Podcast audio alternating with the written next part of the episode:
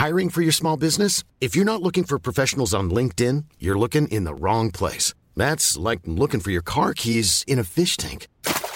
LinkedIn helps you hire professionals you can't find anywhere else, even those who aren't actively searching for a new job but might be open to the perfect role. In a given month, over 70% of LinkedIn users don't even visit other leading job sites. So start looking in the right place. With LinkedIn, you can hire professionals like a professional. Post your free job on linkedin.com/people slash people today. Mademoiselle.com Mademoiselle.com Primo auditeur et auditrice, vous faites un excellent choix en écoutant LMK. J'ai le droit de pas vraiment travailler. C'est vrai. Moi, dès qu'il y a du silicone, j'ai envie de le mâcher. Ah ouais. C'est normal, c'est laisse-moi kiffer. Voilà, je ne suis pas un traité de moralité à moi toute seule. Tu voulais dire un truc, Mathis? J'ai plus envie. Daddies. Je sais pas si j'ai envie qu'on voit mon chapeau. peut plus être agréable ici. Merde. Yo, Guillaume, Guillaume, Guillaume. Je peux quand même dire que depuis que ce chat a été béni, il n'a jamais été aussi insupportable. Je suis idiot. Mais non. À La Réunion À l'île Maurice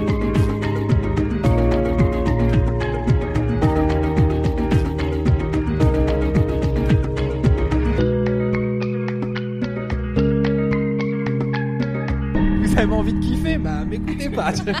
Bonsoir Twitch, bonsoir chères toutes et tous. Bonsoir. Pour cet épisode 208 de Laisse-moi kiffer, mais on a un petit point son à faire. On nous a dit que les micros étaient particulièrement sensibles aujourd'hui, qu'il fallait, qu'il fallait parler plutôt comme ça que comme ça. Dites-nous ce que ça donne. Est-ce que vous nous entendez bien comme si? Est-ce que ça sature? Est-ce que c'est trop fort? Est-ce que vous nous entendez bien comme ça? Est-ce que ça ne sature pas et c'est pas trop fort? Auquel cas, je comprends pas comment les deux marchent.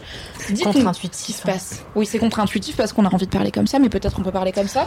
On va s'en sortir s'il faut, mais voilà, dites-nous, on a un point de micro, ça va tomber dans le chat, et en attendant, on va parler à mi-hauteur, afin de ne pas faire de pause, mais de ne sature qu'en près du micro. Ouais, ok, Little Ah Birdie, ouais. donc pas trop près, je Voilà. pense que là, on est pas raison, mal. Moi, mais j'ai toujours Mais c'est son travail, Mm. incroyable ou pas Bonsoir Internet, bonsoir. Twitch, je suis... Ah, les micros sont plus sensibles que des mecs blancs cis hétéros, nous dit Ezoc, donc ils sont vraiment On très fragiles. Et On Zoc, va attention. toujours là On va les mettre pieds. au sol. Mm. Vous l'avez chez vous. Et Zoc qui m'a dit pas plus tard qu'hier que tu étais extrêmement BG, Mathis. Voilà. Bien sûr, Je balance. gentil. J'espère qu'il est ravi que tu lui aies raconté ça sur Twitch. Ah, tu connais cette personne dans la vraie vie? Non, mais sur Instagram, on discute, on discute. Bien sûr, les DM, tu Ah, connais. les jeunes. Personne ici n'a jamais vu Ezoc. Ezoc n'est peut-être pas une vraie personne, peut-être qu'Ezoc c'est ma mère. Ça se tu vois, mais On sait tous C'est que ma mère avec tu une gavroche. c'est- C'est meilleure mère avec une gavroche, évidemment. J'aimerais trop que la mère de Kalindi me valide. Je sais pas, c'est une personne Mais qui c'est a un but c'est c'est de c'est validation. très facile d'avoir la validation de ma mère. C'est hein. Ah Euh, non, parce que la mère de Kalindi a un compte Instagram privé sur lequel elle ne m'a jamais accepté. Exact. Elle, ne m'a jamais accepté sur aucun des deux. Donc elle ne m'a pas validé. Non, en fait, c'est pas ça. Donc Donc, déjà, elle a deux comptes. En fait, il y en a un, c'est pour ses photos de vacances. Et l'autre, c'est pour m'humilier, tout simplement. Alors, At Euh, mère, c'est lequel des deux mère, celui où elle m'humilie, donc elle met des photos de moi devant des poubelles. Mais j'ai trop Euh, envie d'être c'est abonnée. Pourquoi elle m'accepte pas Et en fait, elle m'a dit j'accepte pas euh, même ma filleule. Donc euh, voilà, faut pas se Ah oui, formaliser. c'est que pour euh, en fait, on sait Mais pas quels sont les critères d'acceptation. Bah, il y a moi et 23 autres personnes, ça me semble énorme. Et je ne sais pas qui sont ces gens, mais en tout cas, sachez qu'elle a une gavroche, qu'elle a acheté pas plus tard qu'il y a trois semaines. Oui. Elle la met tout le temps, elle est ravie. Enfin Ah, voilà. c'est génial. Donne quelques nouvelles de ma mère. Mais c'est ce qu'on attend, car quand même on peut se le dire, c'est le grand retour de Kalindi dans Laisse-moi kiffer. Elle est Absolument. accompagnée pour cet épisode de Mathis. Bonsoir Mathis, comment vas-tu Bonsoir. Bonsoir Twitch, ça va Bah, Vous voyez le, le bout du rouleau Ouais, le bout du Rolls, Bah, je ouais. suis juste après, voilà. Eh bah On- on est super. là. Voilà, vous allez jusqu'au bout du Rolls, vous continuez à marcher un petit peu. Il y a Voilà. Mathis, Salut. bientôt en vacances. C'est pour ça qu'on on prend des vacances d'été en fait. C'est pas pour te mettre dehors, je suis pas en mode ah, le mec est bientôt en vacances, ouf, mais tu les mérites et tu en as besoin. Peut-être que si ça se passe mal, je pars pendant l'épisode. Peut-être. Peut- mais tu sais quoi, pars en vacances ce soir, y a pas de problème. Voilà. Pars pendant, je travaille pas là, moi, je suis pas la chef. Donc voilà, vas-y, on va faire l'épisode un peu plus court, quoi, finalement. Et je un balance peu moins, le euh, générique. Et au revoir. Et bonsoir Anthony Vincent. Bonsoir. Comment vas-tu? Ça va, vous devez vous demander qu'est-ce qu'elle fout là, celle-là, mais ouais, je suis là. Mais pourquoi on se demanderait ce que tu fous là? Anthony Vincent, membre de Laisse-moi je kiffer, dans un. Laisse-moi kiffer. Est-ce que t'as un syndrome de l'imposteur d'être sur Twitch? Comment ça, je suis là tout le temps? T'étais pas là depuis deux mois, comment tu sais Parce Je que j'ai vu des stories passer où t'étais dedans. Attendez, je fais Donc mon je sais travail. que t'es là. Ah, Oui, quand Je même. sais que t'es là, et ben. Baisse ton micro, ne je change pas pense que c'est fort. Je sais Ah pas, est-ce que c'est fort? Non, mais les gens diront, t'inquiète. Les gens diront sur le chat. je T'embête pas pour le son. Balance tout de suite, Anthony. Tu as toute ta légitimité ici. On n'a pas dit on arrête le syndrome de l'imposteur, on est en 2022, c'était marrant le temps que ça a duré, mais on fait plus ça. C'est un work in progress. Tu es le très bienvenue sur cette chaîne Twitch euh, du magazine pour lequel tu travailles. Donc j'espère que cette info tu l'as et dans ce live Twitch. Oh merci. Te laisse-moi kiffer. Mais ça me fait très plaisir de revoir Camille. Non, Ah mais J'ai fait très peu de plaisir live avec toi. Très Bah, peu de podcast avec toi. on en a fait quelques-uns, mais on n'a jamais fait de live. Oui, je pense que vous n'êtes pas croisés. Pas la même expérience. Kalindi, comment vas-tu? As-tu des petites news à donner au LM Crado qui sont tous et toutes ravis de te revoir? Tu me prends de court. Euh... Et désolée de te demander tes nouvelles, là c'est vraiment la go et là bah j'ai pas révisé en fait. Je suis la question porte sur ta comment vie. je vais Non, alors écoutez, je reviens de deux mois de vacances, Bravo. Putain. donc c'était super. La personne est au chômage, rappelons-le. Oui, oui, je suis Alors moi, je suis partie chez. Mademoiselle. c'est vrai, j'ai pas dit. Je suis partie de chez Mademoiselle. Depuis, j'écris un roman, j'écris toutes sortes de fictions qui seront à- amenées sans doute à ne jamais être publiées. Elles importe. super, elles et elles l'imposteur, on en super. parle. J'ai des producteurs, donc maintenant en soirée, je dis ouais, en fait, j'ai un producteur. Donc ça, en- tu vois, ça en impose un petit peu quand Ouais. même. Elle nous l'a vraiment claqué, on était au bar juste avant, et t'as réussi à le glisser en segway de Vous avez vu ce film?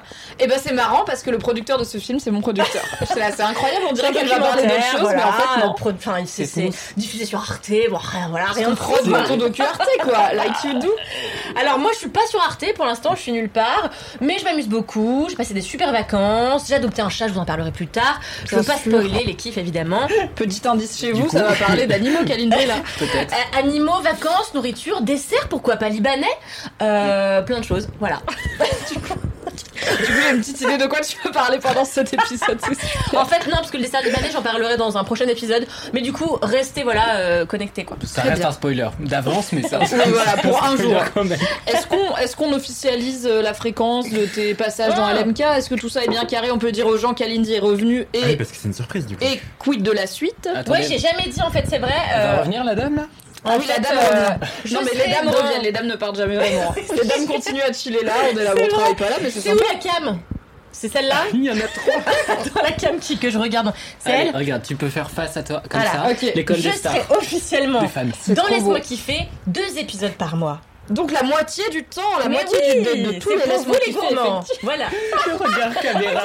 On part en M6, on va s'arrêter là, on va commencer ce podcast. Voilà, Kalindi is back. On est avec Anthony Vincent, on est avec Mathis. Je suis Mimi Hegel, je crée du contenu sur internet et c'est Laisse-moi kiffer. Et on va arrêter tout de suite cette M6 énergie. Je suis à ça de passer la musique de Requiem for a Dream en fond, c'est compliqué. Ou des pirates des Caraïbes. Aussi, c'est l'une ou l'autre. Il y en a marche. trois, hein, euh, fondamentalement. Donc euh, là, on en a fait deux tiers, quoi. J'ai vraiment aucune rêve. C'est pas avoir un KM6. Bah, faut regarder Top Chef. hein. Oui, Top En Chef. fait, Top- dans moi, toutes les sais. émissions d'M6 ont des BO d'émissions qui sont que des tubes pop et des trucs qui ont été créés pour d'autres choses mieux, mais qui réutilisent. genre, on a créé un thème complètement épique pour Pirates des Caraïbes et M6 est là, bah cool parce qu'il y a un mec qui fait une chantilly, donc c'est vraiment adapté à ce qui se passe, donc on va le prendre. Et du coup, vrai. toutes leurs BO d'émissions, c'est que des sons hyper connus, mais qui n'ont pas du tout été créés pour des choses aussi épiques que rater un soufflé. C'est hyper épique de tailler euh, du fenouil en réalité, je trouve. Mais C'est chacun très son vrai. avis, quoi. As une expression graveleuse. Tailler du Oui. fenouil. Ah, je ai taillé le fenouil, là, mon gars, Ah il a l'air d'être graveleux, dès qu'il s'agit de nourriture, c'est ma théorie. C'est vrai. C'est vrai. Je c'est Non, mais tu vois, je ciselé en la coriandre, ça marche pas trop. Cuisiner.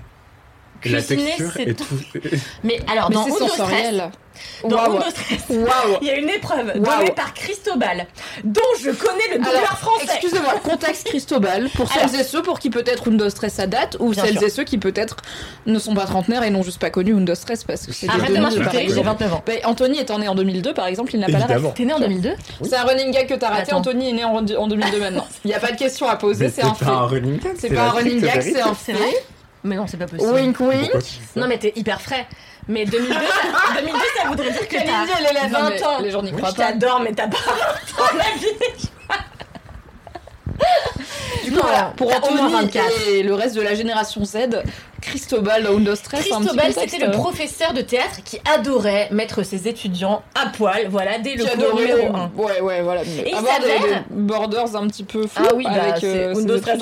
Ouais, ça, ça se lit beaucoup Une entre série des années élèves, quoi. 90, fin Qu'est-ce qui se 90. passerait si on regardait Undo Stress aujourd'hui Est-ce qu'on se Bah, rendrait compte que c'est problématique à ce fuck C'est problématique as fuck. Mais aussi, Et ça arrive sur Netflix bientôt, il me semble, donc on Ah, le saura Ah. plus. C'est pas le. Non, il y a le préquel, y a- non, il y a le sequel qui arrive euh, là bientôt, mais qui sera sur une obscure chaîne de d'Espagne, donc je sais pas sur quoi ça sortira en on ne France. sait pas encore si on aura la chance d'avoir accès à Undo Stress. Mais ce euh, serait génial. version. Donc Cristobal, c'est le prof de théâtre. J'ai la chance. Alors sachez que mon ami Kevin, que j'embrasse, euh, a un nouveau chéri. euh, Qu'on embrasse qui aussi. Qu'on embrasse aussi. Je l'adore. Il s'appelle. Tanguy. C'est le doubleur français. Et c'est le doubleur français de Cristobal. Mais Kalindi ne fréquente que le gratin. Que des stars. Attendez, j'ai besoin de des stars dans ton, Ça ton n'est pas entourage. tout. C'est aussi la voix française de Rick Grimes dans The Walking Dead. Et ça, ça nous en bouche un coin. Donc, Donc le héros, euh, comment il s'appelle? Andrew Lincoln? Et ça, pas du tout. Bah oui, si, tout à fait. Attends, mais comment j'ai eu Incroyable, le mec, je le connais pour l'arnaqueur et Walking Dead, c'est tout.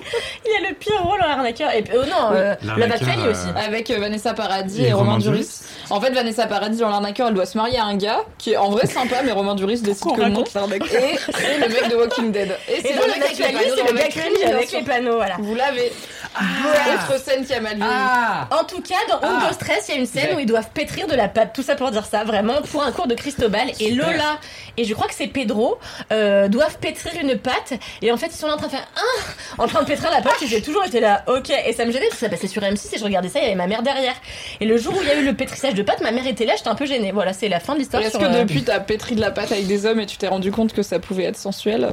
Non, mais j'ai pétri de la pâte avec ma mère, pas plus tard qu'il y a deux semaines pour faire une tarte au citron meringuée. sensuel ou pas Pas du tout, enfin beurre C'est pas Game of Thrones ici Mais non, House of euh, the Dragon, on dit en 2022 Kali Diamantfall. C'était mon kiff la semaine dernière, donc ce ne sera pas mon kiff ce Mais soir. elle le sait parce qu'elle a écouté tous les épisodes. Bien sûr, elle est à jour, de ouf. Et elle sait que Anthony est en 2002. Bah oui. Speaking of Du coup. bouffe et sensualité, j'ai une question questionnaire de Proust qui est très bouffe et sensualité finalement aujourd'hui. C'est encore une fois une question qui a été soumise par un ou une LM Crado, donc merci beaucoup de m'aider dans mon travail d'animatrice. on a arrêté de se faire chier. Ouais, non mais c'est pas que- enfin, c'est pas tant qu'on a arrêté de se faire chier, c'est que c'était je C'est- pense on peut dire fondamentalement médiocre mais il est c'était pas ouf. Donc je pense qu'il y a aussi une envie d'avoir un podcast de qualité de la part des gens qui sont en mode écoutez vous ne Mais savez pas le faire, on va le faire nous-mêmes. C'est Ouais, la parole au peuple, t'as raison. La parole au peuple. La... pff, oh oh, La démocratie, Les vous c'est l'avez, voilà, le prise de la Bastille, tout ça. Du coup, ma question pour vous, pour clore cet été, on a parlé de la plage la semaine dernière, cette semaine, c'est qu'est-ce que vous mettez sur un barbecue? Quelle nourriture de barbecue vous êtes? Et je vais commencer avec toi, Mathis, du coup, car c'est ta passion. Bah oui, en tant que végétarien, les barbecues, c'est le moment que j'attends le plus l'été. Euh, ça, et puis le fait d'aller boire de l'eau près d'une centrale nucléaire. Euh, non, écoutez, les barbecues... Souvent, en plus, les gens, ils sont un peu en mode non, mais tu peux venir et on te fera des trucs. Et je sais que vraiment, leur truc en question, ça va genre être chauffer un vague poivron euh, et une tomate, tu vois. Donc, euh, bon, si j'avais envie d'avoir un repas du somme, je resterais chez moi. Je le fais très bien tout seul. Du coup, j'ai pas euh, tellement d'alternatives zinzin euh, végétariennes au barbecue. Envoyez-moi moi en message, je serais ravi de ne pas les Alors, faire. Tu peux faire des gros champignons fourrés et en fait tu les fais juste braiser sur ton barbecue, tu les fourres à la feta avec ce que tu veux dedans et en vrai les gros champignons c'est portobello. Tout à fait. Tu les fourres, tu les fous su- sur ton barbecue, c'est déjà Descends super. un peu Mais ton pourquoi je mic, ferais ça euh, faut qu'on prenne l'habitude. Les gens Ouais. sont là, Mimi, ça sature un peu. Mais pourquoi je ferais ça, ça Ça demande un effort. C'est non, je refuse. Je mangerai des chips, En effort très minimal, ok Vraiment minimal. Tu tranches, tu prends une aubergine, tu la coupes en Mais tranches. tu me Mais spoil genre dans le sorry mais genre dans le sens de la hauteur quoi donc même pas ta... ça fait moins de rondelles ça t'en fait genre oui. 6 max tu vois ou n'importe quel légume en vrai tu fais n'importe quel légume avec un peu d'eau ça marche avec les courgettes ça marche avec plein de trucs C'est la plus sur un barbecue avec un de peu d'huile et c'est super T'as les- Non, dans les yeux, des trémolos en mode mais regarde Et alors, petit twist. tous les barbecues Ah, c'est Pour oui. twister tout ce que tu veux sur un barbecue qui soit euh, légumes, tu le badigeonnes de miso. Et en vrai, une fois que t'as badigé ton légume de miso, ce qui prend à peu près une seconde, Mathis, toi qui n'aimes faire aucun effort dans la vie, tu le, tu le c'est braises, personnel mais c'est vrai tu le braises et ça va l'imprégner d'un goût un peu salin et, Umami. et minéral et Ouais. umami exactement. Et en vrai, ça te transforme ton plat immédiatement. Ah Bah voilà, c'est quand même pas sorcier. Je suis très en Merci à la personne qui nous a donné cette question car grâce à elle Très en Mathis colère. a appris qu'il peut manger plein de choses au barbecue C'est super, la fin de merci l'été beaucoup. j'espère que t'es ravi j'espère que t'as au moins un barbecue encore de prévu avant Bah la oui, fin et puis c'est vrai que j'en ai un à ma fenêtre, évidemment, en vivant dans un duplex avec euh, trois terrasses, euh, c'est vraiment. euh, Ouais, ouais, bah comme chacun à Paris, quoi. Bah, tout le monde, voilà, finalement. donc- Les enfants jouent à côté, En c'est plus, chouette, il y a interdit le de chien. barbecue sur les terrasses, je le rappelle. C'est vrai Bah oui, je sais, c'est pour ça que j'en ai pas. Ça se Ah, joue. le somme, mais je peux pas avoir de barbecue dans ma résidence. C'est Alors que j'ai un encore. balcon, franchement, c'est dehors, ça va. Ouais, c'est clair. Ceci dit, j'ai pas envie de sentir la saucisse H24 dans mon appart, C'est donc le je suis plutôt problème. content, pas tu de vois. donc C'est euh, le le problème est problème. réglé, tu sentiras le poivre grillé. Ouais. Un peu de C'est vrai. cohérence dans tes propos, Mathis. Merci. Donc finalement, ce qu'on a appris aujourd'hui, c'est que plein de possibilités s'ouvrent à toi et que tu ne les connais pas encore. Non seulement je les connais pas, et puis en plus je m'en fous, c'est ça qui est terrible. Comment on peut s'en foutre des barbecues Je sais, je- c'est terrible, j'adore manger, mais vraiment l'idée de cuisiner, je... oh, non. Pour Mais je moi, te dis- alors, on touche là du doigt un problème. D'après moi, je pense que les gens qui disent j'aime manger mais j'aime pas cuisiner sont des gens qui n'aiment pas vraiment manger. Quand on aime vraiment manger, on est obligé d'aimer un petit peu cuisiner parce que sinon on mange de la merde donc ça veut dire qu'on n'aime pas manger. Non, ça c'est fait pas sens. vrai. Non, on peut, je pense, un peu se forcer et apprendre la base de. En fait, moi, je peux me faire plein de plats sympas qui me prennent 10 minutes, tu vois. Bah, on est Tout le d'accord. monde peut. Oui, mais tu les cuisines. Oui, mais je veux dire, si j'aimais pas cuisiner, j'aurais peut-être appris à les faire quand même, parce que je suis là, j'aime bien le faire. Mais il y a plein de choses que j'aime faire que j'ai pas envie d'apprendre à faire, tu Mais vois. t'as- deux options, soit t'es riche et genre tu te fais livrer, tu manges à l'extérieur. Bon, je choisis l'autre option, l'autre option qui est, en- qui- est d'être en couple avec une personne dont j'assure la totalité du reste des tâches ménagères. Et je suis par contre, la cuisine, c'est non. Et je m'occupe de la vaisselle, je m'occupe de des ça, carreaux, je lessive les plaintes et tout. Ah. Et en vrai, j'ai souvent trouvé des structures de couple où l'autre personne était en mode, ah, ça me gêne pas trop de cuisiner, machin et tout. Donc je te eh bah c'est parfait, vas-y, Bah, c'est bon, assez maman. le faire, je trouve. Et du coup, je dis rien sur la bouffe 85% quand c'est des raté, repas, mon mec fait 85% de l'aspirateur. Voilà. Moi, c'est un deal qui me va très bien. c'est tellement de préfère faire le ménage en même temps. C'est tellement mieux le ménage. Un bonheur, genre tu- résultat immédiat, tu peux pas rater. Mais la bouffe aussi, résultat immédiat, et en plus, t'as à manger. si, tu peux rater la bouffe. Tu peux, tu peux te faire chier à faire une recette de 3 heures, et là, boum, t'as pas bien réglé ton four, c'est foutu. C'est terrible. Il faut rater. À part pour les choses qui doivent souffler, euh, si c'est un peu mal Oui, en au euh, four, moi je fais rien qui est très ratable. Je fais pas de pâtisserie, ça a dit, parce que c'est très compliqué. Je faisais des macarons un temps. Je sais pas ce qui s'est passé dans ma What vie. Genre, tu cuisines pas, mais tu fais des macarons, c'est hyper dur. je sais pas. C'est clair. J'avais dit que j'étais cohérent, laissez-moi. Alright. On Merci Mathis apprend, on en pour apprend. ce, ce désespoir du barbecue VG. Il y a des belles choses VG à faire sur un barbecue. Alors des légumes et tout, a priori Anthony en parlera. Mais aussi des cibili carnés. Euh, J'ai fait un barbecue cet été avec ma soeur VG. On a acheté des vrai. petites saucisses au tofu, des machins comme ça. Et c'était pas mal tir. C'est-à-dire, is ok, c'est pas mauvais. Dans du pain avec de la sauce, ça marche. Comme les trois quarts des saucisses que les gens mangent parce que c'est pas de la haute cuisine a priori et c'est des saucisses Leclerc. Donc écoute, pourquoi pas. C'est vrai. Kalindi. Bah, Qu'est-ce que tu moi, mets rien sur de un très barbecue original. Une grosse côte de bœuf, quoi. Ouais, voilà, En tant ouais. que personne carnée. Non, vraiment, moi, je. J'ai jamais fait une côte de bœuf au barbecue de ma vie. hein. C'est vrai? Bah non, mais je sais pas, Si, j'ai l'impression que les gens ils font des saucisses. Bah oui, je sais que ça se fait, mais j'ai l'impression que la plupart des gens ils font des saucisses et des trucs faciles, tu vois. Mais Genre, c'est je connais aucune Alors, famille C'est pas la plupart a des gens, la c'est côte de bœuf au barbecue. Alors, pour le coup, nous, c'est c'est tout le temps. Et en gros, donc genre moi, un là. de classe supérieure à la mienne aussi, mais genre. Bah, c'est possible que ça joue parce que ça coûte cher, la côte de bœuf, on va pas se mentir. Et en même temps, Et c'est un tout petit peu plus chiant de gérer la cuisson de la côte de bœuf. Ça prend plus de temps et si on n'a pas envie que les côtés soient crame, euh, cramés et que l'intérieur soit complètement en cru. Je pense que c'est ça, c'est que c'est un truc de gens qui ont envie de cuisiner au barbecue. Ouais, c'est ça. Ça alors demande que les euh, saucisses, bon, tu les mets, tu vois à peu près quand elles sont prêtes. euh, Si tu les rates un peu, c'est pas très grave. Alors qu'une Oui. côte de bœuf, la taille que ça fait, le prix que ça coûte, tu la rates, c'est chiant. Parce que la saucisse, si c'est une saucisse de porc, si tu la cuis mal, tu te chopes des verres dans le bide. Versus, oui. euh, Ah. si tu cuis mal une viande et qu'elle est crue, en vrai, ça reste une viande de bœuf que tu peux consommer crue. En tartare, et c'est ok, en tranquille. tartare, tranquille. C'est très vrai. Mais moi, là, samedi, du coup, je vais euh, dans ma famille euh, qui habite à Colombes, en banlieue parisienne, euh, manger un, un, un, un barbecue et je sais qu'il y aura la côte de bœuf. Et Incroyable. en fait, Eric, que je déteste par ailleurs, Et on l'embrasse. le mari de la cousine, masse d'abord la viande, aussi. il me semble, avec un peu de de- de- d'huile pimentée, etc. Avant de mettre du thym et autres herbes et de juste la braiser comme ça un petit peu. Et c'est vraiment Quel plaisir. divin, mais c'est divin. Ah ouais. Moi, je consomme de moins en moins de viande, j'essaye en tout cas. Mais c'est vrai que le truc dont j'ai du mal à me passer, c'est de temps en temps euh, bah, une bonne entrecôte ou une euh, bonne côte de bœuf, quoi. J'avoue. Je pensais que t'allais être la caution euh, fruits de mer poisson de ce barbecue parce que clairement je ça va pas être même moi. pas pensé. Et je euh, me suis dit avoir une petite recette de coquille Saint-Jacques fumée au barbecue, tu vois, mais pas du tout. T'es en mode bonne côte de bœuf. Non, ça vraiment la côte de bœuf, parce que j'avoue, je fais jamais de barbecue de fruits de mer. Cependant, je me suis toujours dit que pour mon mariage, si je me mariais, alors là, j'ai récemment appris par moi-même que j'allais me marier à Jaipur avec 500 personnes. Euh, depuis que je regarde une série documentaire sur Netflix, je vous conseille, qui s'appelle Indian Big Day. Ce sont des Indiens qui Alors, ont beaucoup hein, d'argent. C'est comme ça qu'on fait un micro-kiff. Hein. C'est Vous notez chez vous. C'est comme ça qu'on introduit un micro-kiff dans le film d'une conversation. Hop, et Tu as appris, tu je me suis dit, je veux ça. Me Oui. marier à Jaipur avec plein de gazénias qui sortent du plafond comme ça, qui tombent sur moi. Oh, incroyable. J'ai le droit en plus, je suis moitié indienne, donc euh, j'ai le droit. Oui, ça et va. euh, ça va, pas trop appropriation culturelle, je pourrais me marier en sari. et euh, Tu ne seras pas cancelled. ça va. Et, euh, et donc, euh, je me suis dit, pour mon mariage, il y aura quand même divers stands de barbecue avec poulpi, euh, petits encornets farcis, etc. Mais pour un barbecue du dimanche ou un samedi, la côte de bœuf traditionnelle. Très bien, très bien. Petite anecdote au passage, quand j'avais euh, 14 ans, j'en rattrape tous les épisodes où elle était absente. Vous êtes là pour un moment, j'espère que vous avez genre un petit popcorn, un petit thé parce qu'on est là pour un. Voilà. Ça va être de J'ai gardé un enfant. Qui s'appelait. Baptiste. Euh, quand euh, j'avais 18-20 ans, qui était le pire enfant. Et genre régulièrement, il me disait euh, plus vite euh, quand tu fais à manger, sinon je te crève les yeux avec une fourchette. Bref. Le fameux, on le déteste. Le fameux, j'en ai déjà parlé. Et Putain, un me jour, il ça. Il est derrière le rideau. ce serait incroyable. Je l'ai cherché sur Facebook parce qu'aujourd'hui les gens majeurs, mais je l'ai pas trouvé. Bref. Et donc euh, un jour il me dit, eh ta mère c'est un barbecue. Et je lui dis, je suis désolée, c'est hilarant. Est-ce que c'est vrai C'est vraiment les enfants de 9 ans qui te font des Attention. insultes. Est-ce que ou t'es ta là, mère ça est un fonctionne barbecue Attention. Et je lui dis, Ça avec un trampoline. pourquoi ça, Parce que t'es obligé de jouer le jeu, mais tu sais Oui. qu'il va y arriver une connerie. Je lui Oui. dit non, pourquoi elle dit Parce que tout le monde met sa saucisse dessus. Il avait 7 ans, voilà. Compte de Ah, mais je suis mort. Pardon. en fait, Je il écoutait. Diffoul sur Skyrock et ça lui a un peu niqué son Oui, cerveau. bien quoi. sûr. Ouais, ouais. Voilà. Bah, il y a connaît. sur le chat qui dit qu'elle a là en grande forme. Et je pense qu'on peut dire que c'est un Le retour mois de vacances. La go est on fire. Ah. Voilà. Moi en novembre, je serai comme ça. Même Yes. énergie. Attendez, ça arrive. Ok, donc on a la team. Le barbecue, c'est triste parce que je suis végé. Et en vrai, il y a des options qui s'offrent à toi, mais tu as encore Là, là, plein de choses à découvrir. C'est vraiment On a ça. la team côte de bœuf, frère, la base. Anthony Vincent. Qu'est-ce qu'on met sur un barbecue?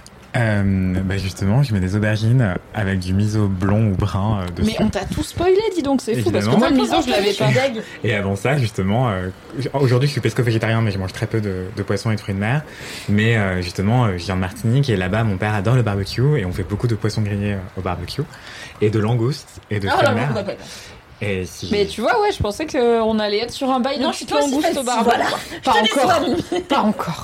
Et au lieu de jus de citron sur le poisson, on met du jus d'orange, euh, enfin des oranges qu'on presse comme ça minutes, Hmm. là là. et on zeste un petit peu de poisson dessus. Et c'est Prenez des notes chez vous.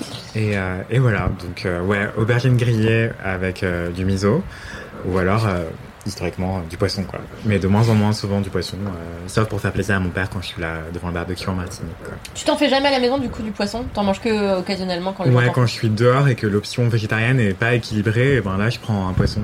Quand les burgers, tu vois, ils vont mettre un steak de pommes de terre. Et ben, c'est bon, les galettes de pommes de terre. C'est bon au goût, mais Bon, c'est- après, j'avoue que ça fait beaucoup de gluten, euh, enfin, ça fait beaucoup de sucre lent, quoi. beaucoup de féculents, Patates et pain, c'est patates frites et pain, c'est peut-être beaucoup.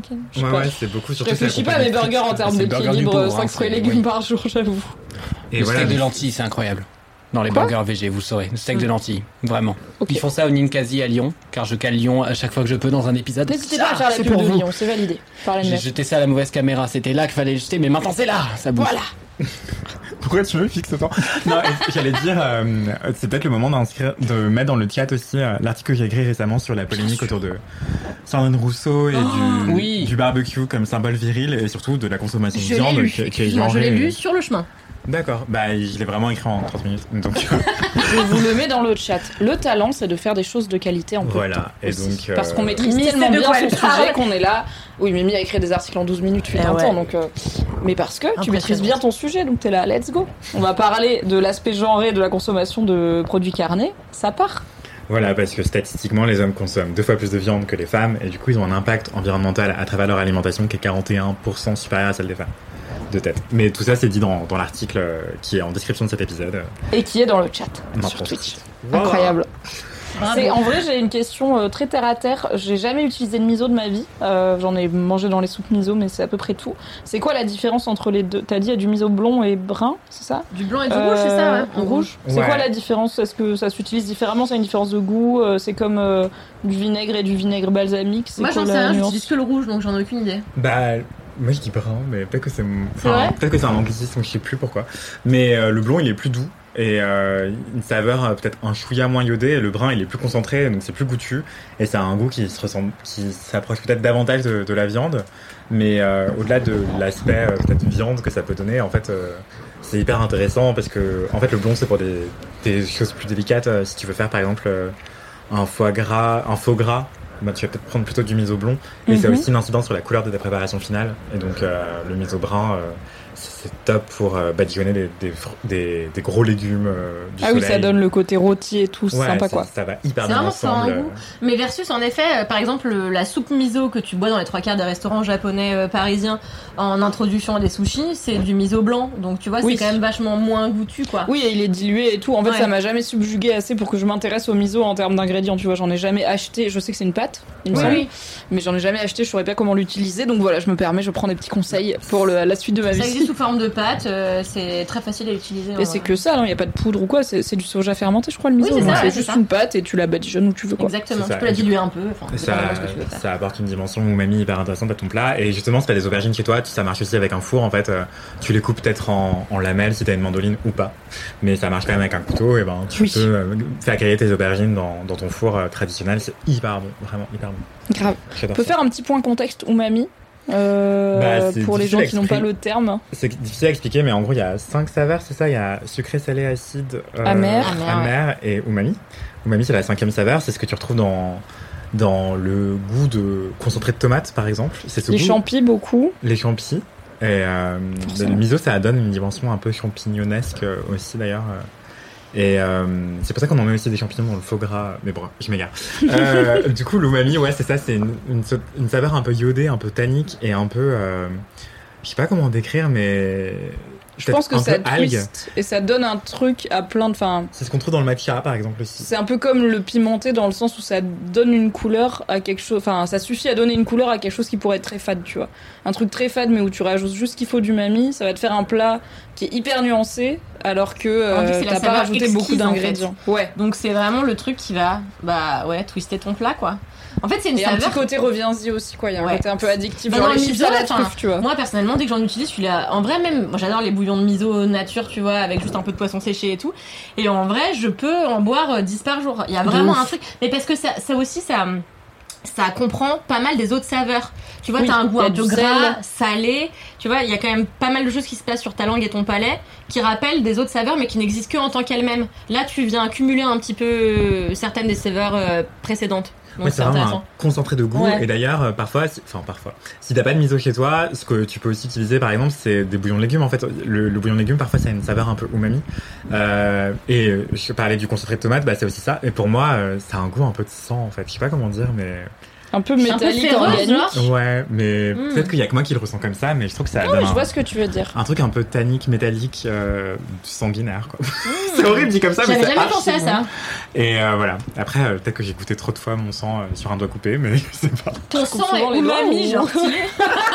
J'avoue, un ingrédient très rare et très précieux et aussi très illégal. Mais effectivement, ça équilibre les saveurs parce que si t'as un peu d'acide, un peu de sucré, un peu de salé Ouais. et un peu d'umami, c'est génialissime quoi. Ça un. fait Et amer. Les meilleurs plats. Euh, ça fait les meilleurs plats, ouais. Le but c'est de, de pousser le curseur, euh, pas forcément tous au fond, à fond, mais c'est intéressant de jouer avec ces reliefs, ça apporte de la dimension euh, au plat quoi. On en parlait tellement bien, c'est passionnant. Grave. Franchement, j'aurais pas aimé être la personne à qui on demande Vous pouvez définir l'umami euh, rapidement pour un petit point contexte Vous en êtes sortis comme des chefs. Bravo. C'était brillant. J'ai envie de checker le micro, mais ça va faire un- Potentiel titre de l'épisode Ton sang est plutôt umami. C'est vrai que ça marche comme titre d'épisode, mais peut-être qu'on va se faire striker. Genre, il y a des trucs de podcast qui seront là. On met pas vos podcasts de cannibal bizarre, donc on va voir si on trouve mieux pendant l'épisode. J'allais te reprendre et dire cannibaux. Et vraiment, dans ma tête, ça a Un fait. cannibale des cannibaux, ouais. Dans ma tête, Ouais, ça ouais, fait ouais. waouh. Peut-être que cet épisode s'appellera Cannibale des cannibaux, du coup ça marche très bien. Pour ma part, écoutez, euh, je suis plutôt du type à mettre sur le barbecue plein de choses, sauf ce qui se met ordinairement sur le barbecue. C'est-à-dire, moi j'ai grandi avec vraiment le barbecue qui est saucisse et vaguement aile de poulet, mais je crois que c'est tout. J'ai vraiment une famille qui est là. Un peu, bro- oui, si, un peu brochette, mais du coup avec vraiment des cubes de viande et des trucs euh, très très simples. Et j'ai pas compris tout le potentiel culinaire du barbecue et de la cuisine fumée jusqu'à euh, avoir, bah, notamment à Paris, accès à des restos qui font de la viande fumée à l'américaine, des choses comme ça, vraiment du pulled pork, donc de l'effiloché de d'échine de porc qui cuit pendant des heures et tout au barbecue. Et du coup, ouais, non, on n'a pas mangé, c'est une très mauvaise idée que j'ai eu de choisir cette question, mais merci encore une fois à l'auditeur ou l'auditrice qui nous l'a soumise, et ça donne plein d'idées, en vrai. Et du coup, euh, je me suis un peu, enfin, je me suis pas mal lassée du barbecue qui est juste euh, saucisse euh, et saucisse parce que je trouve, enfin, et brochette, c'est bien, il y a le goût fumé et c'est cool. Mais je suis plus intriguée maintenant par tous les autres trucs qu'on peut faire avec des barbecues et tous les types de barbecue. Enfin, il y a plusieurs types de barbe- barbecue qui existent. Je suis tombée dans un rail d'un moment sur les barbecues japonais avec du charbon spécifique qui brûle à une, Ah. genre à une température spécifique et qui permet de faire bah, notamment les yakitori et ces petites grillades qui peuvent te faire euh, devant toi là au resto. Enfin bref, je suis tombée dans des rides de barbecue et du coup, je pense que maintenant mon rapport au barbecue c'est plutôt qu'est-ce qu'on peut faire dedans qui est qui va me permettre de redécouvrir un truc que j'aime déjà bien. Parce qu'en gros, moi quand j'étais gamine, on mangeait des saucisses que en été et que au barbecue. Il n'y avait pas de culture saucisse dans ma famille. Donc euh, c'était vraiment juste c'est la bouffe qui se mange au barbecue et je suis là non, le barbecue peut Vous avez pas moitié habité en Alsace? Non, je suis partie d'Alsace, j'avais deux ans. Ah en oui, vrai, en vrai, j'ai grandi dans la Drôme. hein. Je suis alsacienne quand même. J'allais suis dire, dans c'est la pour Drôme. des Alsaciens. Waouh! Waouh. des Alsaciens! Passer à côté de la saucisse, c'est dommage, mais oui, ça s'explique. Non, mais on, ouais, mon père nous faisait des saucisses lentilles euh, une fois tous les trois mois et ça me déprimait parce que je suis désolée, mais tous les plats à base de lentilles me dépriment fondamentalement. Les légumineuses, je trouve que c'est la dep à plein de niveaux. Et oui, j'ai mangé des super dalles et oui, j'ai mangé des galettes croustillantes de lentilles et plein de choses, mais à chaque fois je suis là. c'est quand même un peu la dep, c'est pas grave, c'est la vie. C'est mon rapport Et personnel aux légumineuses. Les haricots quoi? Les haricots rouges Yazuki. Les haricots rouges, alors je connais les haricots rouges euh, type dans les burritos. Je connais les haricots rouges où on fait la pâte de haricots rouges qui est plutôt sucrée euh, ou vi- ouais non sucrée au Japon. Bah c'est des haricots rouges quoi. En fait c'est la texture un peu farineuse des légumineuses, j'aime pas quoi. Bref, du coup plutôt en ce moment euh, je suis en ride, euh, j'ai fait du magret au barbecue pour la première fois cet été, du magret de canard qui est Mmh, ma pas passion dans la vie. C'était vachement bien et je me suis dit ça fait quand même un petit twist sur le magret que j'ai largement pratiqué. j'ai goûté du coup car je fais du magret vraiment toutes les deux semaines elle dans ma vie. hein. Ce n'est pas un plat exceptionnel. non mais c'est bien de redécouvrir Non, une, mais- une nouvelle sûr. facette, quelque chose qu'on cuisine tout le temps parce qu'on a un problème d'addiction au canard. Écoutez, désolé pour les végés et les véganes, mais. Kalindi et moi, on est là pour RPZ, euh, les gens qui aiment bien manger de la viande. Et euh, j'ai goûté du coup tous les trucs, euh, les petites saucisses véganes et tout que j'avais acheté pour ma sœur. Et j'ai envie d'apprendre à faire des trucs au barbecue qui sont pas des saucisses et des ailes de poulet. Donc je Mhm. dirais, je suis ce qu'on met sur le barbecue qui est pas évident, enfin qui est pas le plus évident. Après, je suis pas encore à faire des. Ah, et on m'a dit ananas rôti au barbecue avec du piment, genre en Mhm. tranche, c'est incroyable. Donc j'aimerais bien tester ça. Mais j'habite à Paris et euh, je n'ai pas euh, de barbecue, évidemment, car c'est illégal.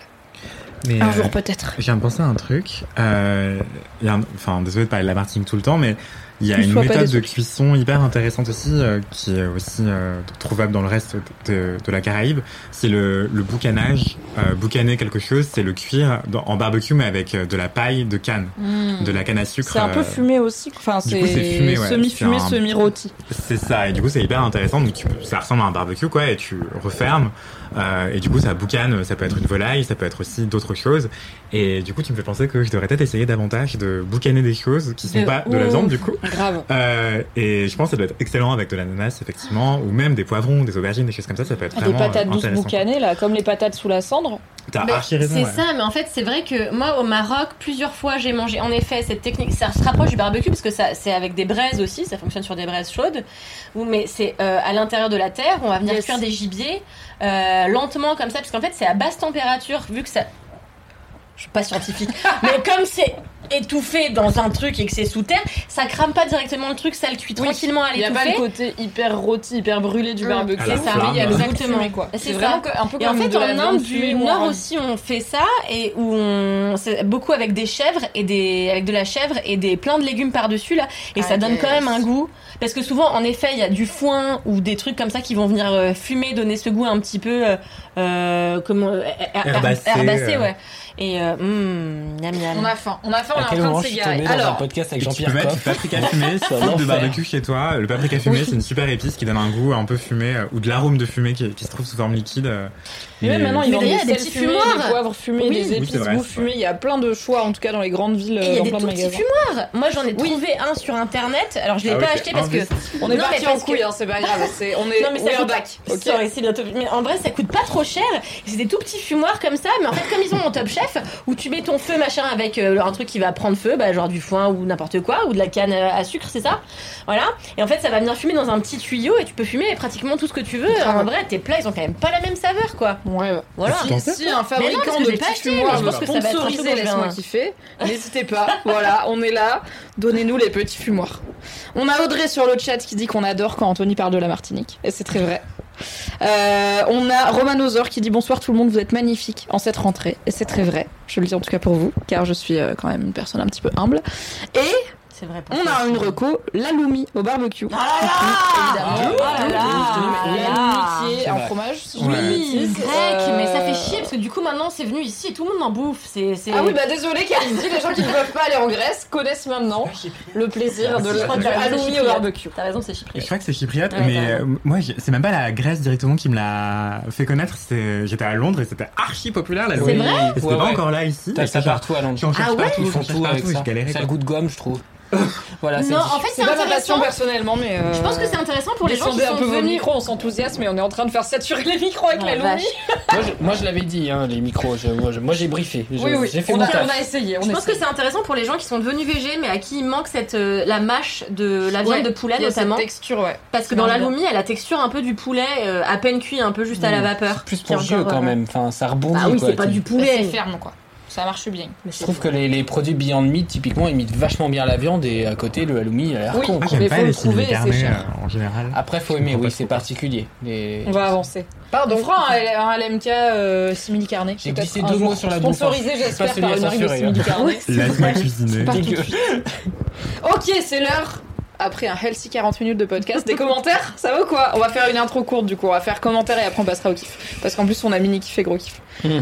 Mathis, est-ce que tu as des commentaires? Of course. Du euh, coup, pour tout ce qui est, pendant que les gens cherchent, pour tout ce qui est vide bolos, anecdote de star, euh, message boubou, message réré, message bourré, ou euh, dédicaille, euh, LMK Rock, donc les dédicaces, euh, ce sera la prochaine fois. Voilà, désolé, là on a déjà bien parlé, on a digressé sur la bouffe, j'espère que ça vous a plu, ça a l'air de vous avoir plu, c'était l'intro de l'intro, effectivement. Donc on va faire commentaire et puis après kiff, vous survivrez. Mais continuez à nous envoyer vos trucs parce qu'on a plein de belles choses à vous raconter.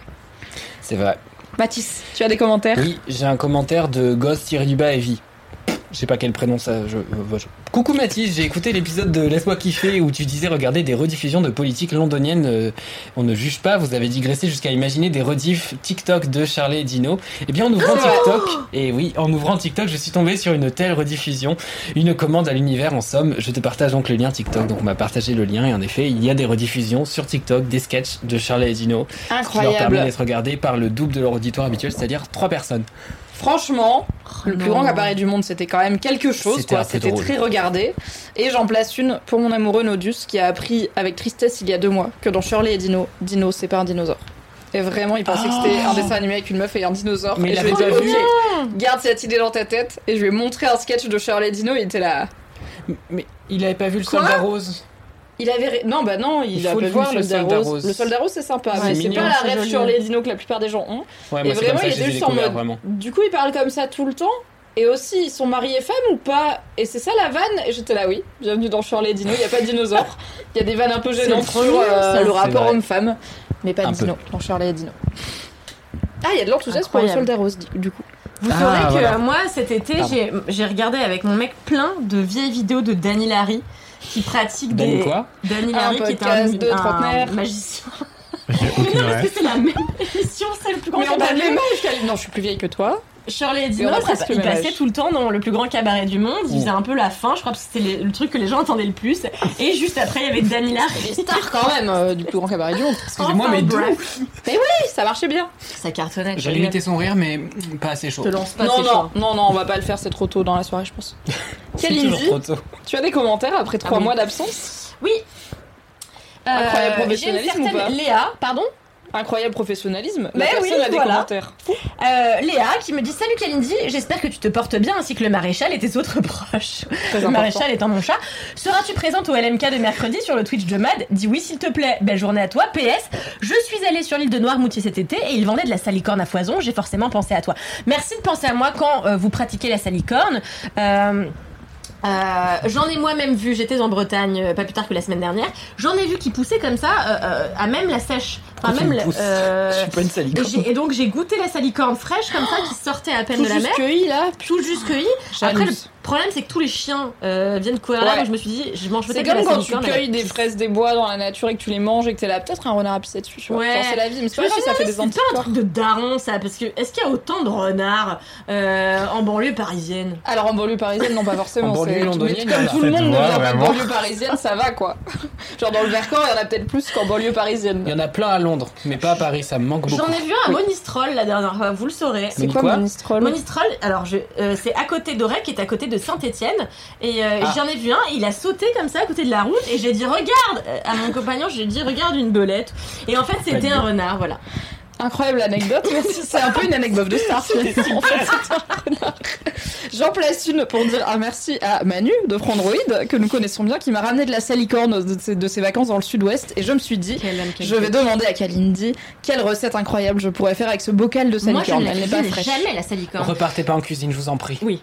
Ok, on J'en fera fais ça juste en une salade. Je fais un burn-out tout de suite. Ok, on la fera en salade. En fait, Mais- tu la mets juste crue, tu déposes tes poissons, tu as fait cuire Putain. préalablement par-dessus. C'est tout. Super, on va Simplement. faire ça. Merci Kalindi, merci. Manu pour la salicorne. Anthony, t'as un commentaire? Ça va Mathis, on a fini, c'est allé super vite. J'avoue.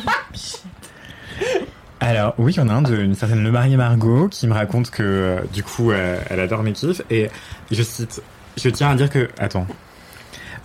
En fait, il y a un moment de le- du commentaire qui m'a beaucoup fait rire. Elle dit, euh, je sais pas pourquoi, mais euh, elle dit repose-toi bien, prends le temps de flâner en roller dans Paris avec ton sirop hyper cher, tel Eva Longoria dans Desperate Housewives. et du coup, j'étais à moitié vexée, à moitié honorée. Je me suis dit, waouh, c'est vraiment C'est euh, étonnant. Elle dit aussi bonne continuation à toute l'équipe de Mad et je pense faire plaisir Jingle car ça se passe de commentaires. Euh, du coup, elle adore Laisse-moi kiffer. Elle fait aussi un- une dédicace à Monsieur Gourozo. Elle dit euh, J'ai mis 4 ans à réaliser que c'était moi. Moi aussi, c'est Mathis, Pour monsieur Grosso, il s'appelle Mathis Monsieur Grosso. Grosso. putain. Ah, Grosso tu eu viens un d'apprendre le nom. Non, non, non, je sais, qui je Mathis Grossophobie. Je sais comment il s'appelle. Grossophobie. Je l'appelle comme ça. Il est grossophobe Non, mais c'est juste marrant. De même qu'on m'a appelé Mathis pas je dirais Mathis. pas qui c'était, mais quelqu'un m'a appelé Mathis Grosop dans cette entreprise. Personne. Voilà, En tout cas, personne, personne présent Oui. ici. Mais ça Non, va pas Je suis alternant. N'appelez pas Mathis Mathis Grossophobie Ne faites dans pas. ses DM, ça lui ferait vraiment beaucoup de mal. Et donc, c'est quoi la case dédiée à, Mathis- à Monsieur Grosso? Dire que euh, cette personne écoute euh, Laisse-moi kiffer avec son mec et que son mec est normand et adore Monsieur Grosso. Ah, c'est charmant. Euh, sinon, il y a un autre commentaire que Merci. je voulais lire rapidement parce que j'ai un gros doute. Je sais plus si je l'ai déjà lu ou pas. Alors que c'était adorable. un doute. Donc c'est un certain Christian Queer Disposition qui me dit, Non. je cite, je voulais t'envoyer un message pour dire que j'ai beaucoup aimé le dernier épisode de LMK où tu as parlé de ce que vivre en colocation t'a appris et de la bonne prononciation de Tuvalu. J'ai encore oublié. Oui, C'est c'était un truc genre tout vélo, ouais, c'est ça. Ouais, laquelle je viens d'apprendre il y a quelques semaines grâce à RuPaul Drag Race All Stars. Elle faisait partie du jury. La prononciation. Oui, je l'ai vu. Euh, Elle a un outfit trop bizarre. Moi aussi, je suis introverti et j'ai dû apprendre l'importance du temps à soi pour charger les batteries et comment poser des limites avec mes colocataires. Les deux ne sont pas évidents, mais ils sont quand même très importants pour les gens comme nous. C'est aussi très cool que tu suis des cours pour enseigner le français langue étrangère. Bon, ça c'est une autre histoire, euh, parce que je vais devenir prof de français langue étrangère, euh, mais je parlais trop vite donc euh, j'ai renoncé. D'ailleurs, je vais essayer de parler plus longtemps. Ça va la respiration Bah, en vrai, oui, j'ai l'habitude pense de... à Martin Dest. Ah, que j'ai vu en vrai dans ma vie pour la première Ah bah fois. oui. J'étais là, mais il est incroyable. Ah oui. Il est fou. Il chante si bien et il est si beau. C'était super. C'était exactement ce à quoi je m'attendais, mais en mieux. Et tu lui as Martin parlé Dest, bravo.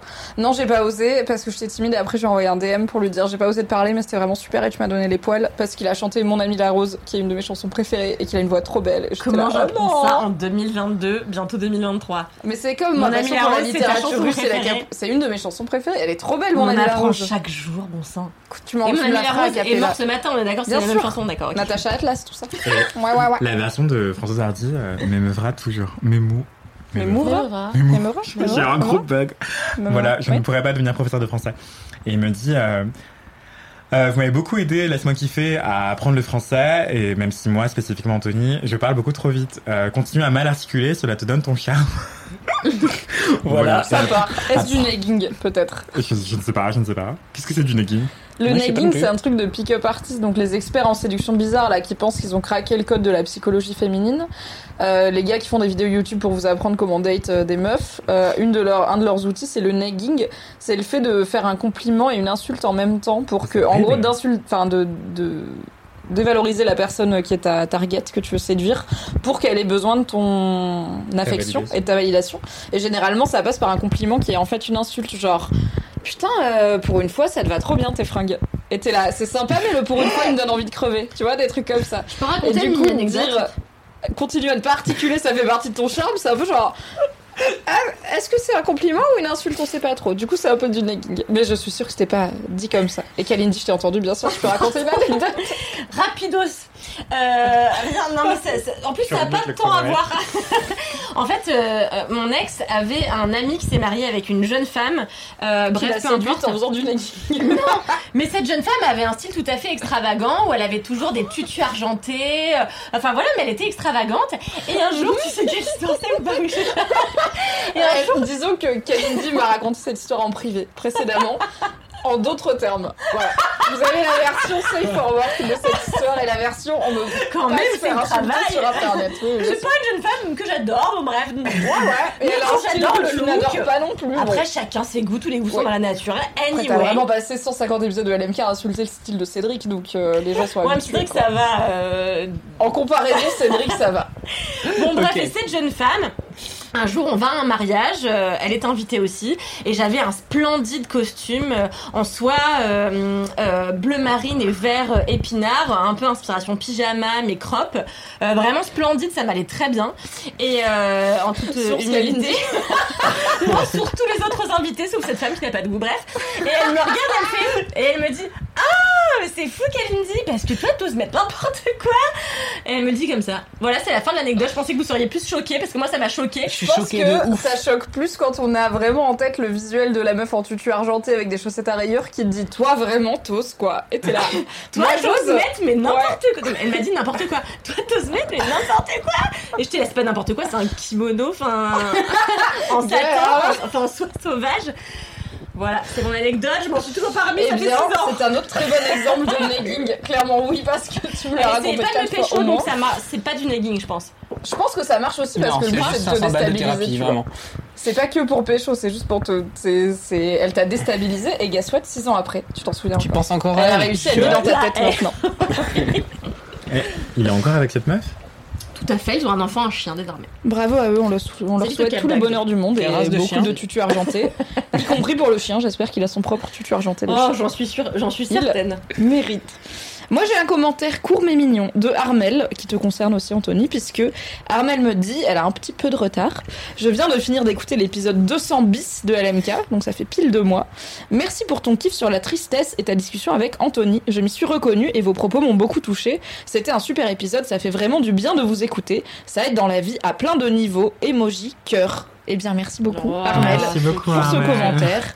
Ça reste le podcast de la digression, mais aussi des discussions un peu deep et des émotions et des petites étapes de la vie. Du coup, c'est cool de parler de sentiments de temps en temps. Ok, on va passer au mini-kiff. On n'a pas de jingle mini-kiff, c'est très Si. grave. Tu m'as- mais tu m'as menti. Ben, du coup, je mets deux fois le même. Ok, et ben on a un jingle. C'est parti pour le jingle. Vous allez faire quoi? C'est Marine Normand. Oh non Je kiffe pas. Je sais que c'est pas vrai, mais je kiffe pas. Laissez-moi kiffer, je connais pas. Alors que c'est super LMK. Ouais. Je reconnais même pas Je la musique d'origine. C'est pas pas. l'original. C'est une giga purge, euh, mais euh, pardon. Marine, on t'embrasse. Giga purge C'est qui c'est un truc de 2003. Ah, c'est un nom Je crois que tu disais c'est la giga purge. c'est Ah, alors bon, pour info, Oui, le son passe pas bien dans le stream. Euh, en gros, les gens ont vaguement entendu la télé, mais c'est tout. Voilà. D'accord. on le saura Bon, pour super. Bon, bah, vous n'aurez pas noté. pu profiter. On aura pu profiter sans vous de, du jingle de Marine, ce qui inverse la réalité habituelle. Elle a repris euh, J'ai 10 ans d'Alain Souchon et du coup, on, on l'a beaucoup travaillé celle-là parce que c'était compliqué et elle n'arrivait pas à avoir l'air et on a bossé Ouais, ouais. ensemble pour que ce soit En un peu même plus temps, évident. c'est pas la chanson qui se reconnaît plus par sa mélodie, quoi. Ça, on connaît plus Oui. le texte Bah, que la mélodie. Ouais, Souchon, ouais, là vraiment, il y Oui, avait. c'est une- Souchon. C'est du phrasé, quoi, on va dire. Il y a Daraborn qui dit info random. Perso, j'écoute LMK sous la douche et quand c'est des sujets deep, Waouh. ça m'arrive de m'asseoir dans la baignoire pour écouter attentivement MDR. Il est extrêmement mignon. En vrai, J'adore. trop chou. Oui, excellent. assis sous la douche en mode Mais je fais grave ça. Ça parle de la tristesse là, let's go. C'est un mood. Je, je fais grave ça, j'écoute euh, des podcasts sous la douche et je prends des douches extrêmement longues et extrêmement chaudes. Et justement, quand la conversation est trop prenante, et ben j'arrive pas à sortir. Du coup, j'attends la fin et parfois ça dure une demi-heure quoi. Mon dieu, c'est pas du tout écologique. Ah ouais, chaud Mais je comprends pas les gens qui prennent des douches de plus de 12 minutes. Je comprends Déjà, pas ce 12 que minutes, tu c'est fais. ça, 12 fucking minutes. Ouais, c'est interminable. enfin, du- de plus, du temps que ça prend de faire les trucs qu'il faut faire, tu vois. Genre, Ah ouais. t'arrives, tu te laves les cheveux, tu te laves le corps. Si tu, t'as- tu fais un gommage, tu t'épiles, blabla, ok, mais qu'est-ce que tu fais du reste de ton temps? Bah, je m'assois et je pense. Ouais, t'assois et t'écoutes des podcasts, ça marche. Waouh Incroyable. Voilà. Et c'est pas mieux de le faire pas sous la douche? Je sais pas. non, mais c'est pas le même effet quoi. Je suis d'accord parce que en vrai même t'as des idées sous la douche. Oui, de ouf. Je pense qu'il y a un truc de dramaturgie intrinsèque à l'eau. Moi, j'ai pas ça, tu vois. J'ai pas les idées euh, random sous la douche, les épiphanies. Les... Moi, la douche, c'est je C'est fais vrai un truc, tu vois. Essaye suis- la mer. Euh, si tu vas nager. D'aller dans la mer? Ouais. Non mais si tu nages, est-ce Ouais. que t'as pas des idées qui te viennent? Si, mais je suis dans la mer, pas dans ma douche à Paris euh, où j'y vais Mais tous c'est les une jours, question de changement de contexte aussi. C'est que parfois C'est t'es bloqué sur un, adaptation. pro- sur un problème et du coup bah t'es focus, focus, focus, tu travailles, tu travailles, tu travailles. Mais quand tu vas dans la douche, t'essayes de penser à autre chose et c'est pile quand tu penses à autre chose que parfois les choses se débloquent. Mais du coup, ça marche aussi avec quitter ton bureau pour aller boire une tisane sur ton balcon, quoi. Totalement, totalement. Peut-être je ferai ça, mais je vais continuer à me doucher, je vous rassure. Juste, c'est pas un endroit euh, créatif pour moi la douche. ok, Mathis, c'est quoi ton mini kiff Merde, c'est quoi mon. Oui, euh, c'est bon, je l'ai. Le mec m'a regardé, genre pourquoi elle me parle Qu'est-ce qu'il dit quoi Oui. Alors, Elle veut quoi, la quoi dame Tu n'es pas qu'à la Réal, mais merci d'être à la Réal. Tu es aussi là pour nous partager tes kiffs. Quel est ton mini kiff, Mathis Grosso Mon mini kiff, euh, genre, je l'ai peut-être mentionné une fois ou deux ici, je suis pas certain, c'est Ruby. Euh, J'ai vraiment failli faire une vanne sur est-ce que c'est la sociologie, donc c'était l'un ou l'autre. J'ai pas beaucoup de personnalité, laissez-moi. Bah, Ça Euh, va, c'est super deux éléments déjà. Moi j'ai Game of Thrones et Game of Thrones. Et les champignons. ok, j'en ai deux aussi, super. Bah tu vois, voilà, on est équivalent. Non, euh, Ruby tout simplement parce que du coup, j'a- je, je, je suis content de...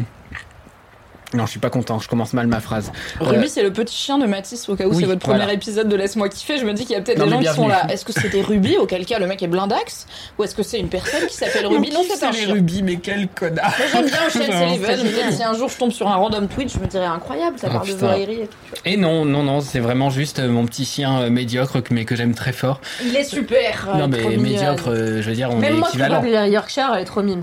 Elle- voilà, c'est un Yorkshire mais croisé, donc elle est un peu plus haute sur pattes.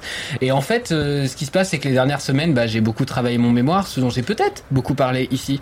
Et euh, bah, du coup, ça me pousse à avoir Quelqu'un sur le chat a demandé euh, au tout début de l'épisode, Mathis, où est-ce que tu en es de ton mémoire? Je me suis dit peut-être C'est une question kiki. stressante. C'est mais pas une question stressante mignon. du tout. Je l'ai fini euh, quasiment, alors que je dois le rendre dans 5 jours et j'ai le temps de me relire de manière euh, éhontée. Genre, j'ai j'ai vraiment envie de. Enfin, j'étais déjà cette personne en, en prépa. Je me souviens, on avait des, bah, des, des partiels tous les fucking samedis là, et je, je m'organisais. J'avais pas vu, désolé, j'ai mis mon vieux, mon vieux yep dans le cadre. Il y a quelqu'un sur le chat qui a dit les podophobes en PLS, et en fait j'étais comme ça. Juste mon pied qui dit coucou. Je le range, je le range. Ça va. Et, et du coup, donc en prépa, voilà, vous, vous saurez, j'étais bien organisé et j'arrivais toujours à trouver un temps pour relire alors que tous les autres étaient comme ça en train de gratter comme des porcs et donc à chaque fois j'étais tranquillement en train de relire. Hop, et là on passait la page. Quel Et bah, c'est un peu pareil sur mon mémoire, j'ai réussi à m'organiser. Je sais pas comment, mais euh, pour que euh, j'ai suffisamment d'avance. Peut-être je vais rendre un truc médiocre, c'est possible aussi. Non, ça va être super. Et tu sais quoi, on va poser les micros sur nos cuisses respectives et faire Et un petit applaudissement. Bravo d'avoir presque fini ton mémoire, super. C'est trop mimi, merci. Toujours est-il que le mémoire m'a pris pas mal de temps, d'espérance de vie, d'énergie, tout ça, tout ça. Ce qui fait que du coup, j'ai pas eu masse de kiff euh, dans ma vie. Est-ce que c'est pour ça que Ruby intervient Car elle est là tout le temps, donc autant que ça Non. serve à quelque chose. La vérité, c'est que à la fois Ruby, c'est un joker parce que c'est un kiff que je peux avoir à n'importe quel moment et que je l'avais jamais fait. Euh, mais c'est surtout que, bah, du coup, récemment, euh, forcément, le moral, euh, il faut se tenir quand euh, tout ce que vous voyez, c'est votre appart en boucle, que vous partez pas, que l'été commence à durer et qu'il fait quand même 39 fucking degrés partout tout le temps. Euh, Et qu'on a un mémoire à finir. et qu'on a un mémoire à finir. Et euh, petite Ruby, c'est une petite boule de bonne humeur. C'est un chien qui est très gentil, qui est, qui est très doux, qui te fixe de manière creepy euh, depuis son lever jusqu'à son coucher, mais qui du coup rend les moments un peu plus sympathiques, un peu plus doux. Et voilà, tu peux te faire une petite pause, à lui faire des câlins, il sera toujours déter. Tu peux faire des petites balades dans un quartier dans lequel je viens d'emménager, qui est merveilleux par ailleurs. Enfin, je suis vraiment trop content n'est d'y pas le être. 15e arrondissement de Qui n'est Paris. plus le 15e arrondissement, où habite-t-il, on ne sait pas. Et, euh, et voilà, je suis, je, suis, je suis- je suis juste très heureux d'avoir ce petit chien. Je l'emmène dans toutes les étapes de ma vie. Je l'emmène euh, en soirée, je l'emmène dans des bars, je l'emmène en vélo dans le petit panier devant, ce qui me pousse à conduire plus prudemment. Euh, Patrice, que j'ai failli renverser la dernière fois, peut ne pas en témoigner. Hi Patrice, how are you Patrice? Hope you're good. Et, euh, et voilà, j'ai pas tellement de choses à dire, juste c'est une petite bête que j'ai recueillie maintenant il y a un an et demi. Elle avait 4-5 mois à l'époque, c'est un petit chien de refuge euh, qui vient euh, d'Espagne et qu'on a eu par une asso, etc. Qui était très peureuse à la base et on a dû énormément travailler sur plein de choses, sur plein d'insécurités. C'est un petit chien qui acceptait pas qu'on la laisse toute seule, qui acceptait pas qu'on la laisse à l'appart et quand on l'a laissée, elle sniffait la porte jusqu'à s'en faire saigner la truffe. Donc on était sur, euh, ouais, on était vraiment sur de la névrose. Et euh, voilà, on a travaillé ensemble, on a travaillé à ce qu'elle soit obéissante, on a travaillé à ce qu'elle soit patiente, à ce Elle qu'elle puisse s'asseoir. Elle est assez sage. 80% des Laisse-moi kiffer sont tournés avec Ruby dans la C'est pièce. vrai. La preuve qu'elle est quand même hyper sage. Tu peux l'amener au taf et tout, la mettre dans le panier de ton vélo à Paris en conduisant au milieu des bus et des piétons Ouais. et des trottinettes et de tout ce que tu veux. En vrai, elle est quand même hyper Grave. bien élevée. Hein. Mais même les pavés, maintenant, elle a arrêté de me faire ce regard en coin. Euh, avant, elle se retournait, elle m'a regardé en c'est toi qui as foutu le pavé là. Et j'étais un peu, bah non, ma belle, ça me fait chier aussi qu'il y ait des pavés. Et, et vraiment, elle était pas très contente. tu vois. maintenant, même ça, elle est un peu en mode ouais, whatever, c'est Paris. Donc euh, bon, elle est un peu blasée.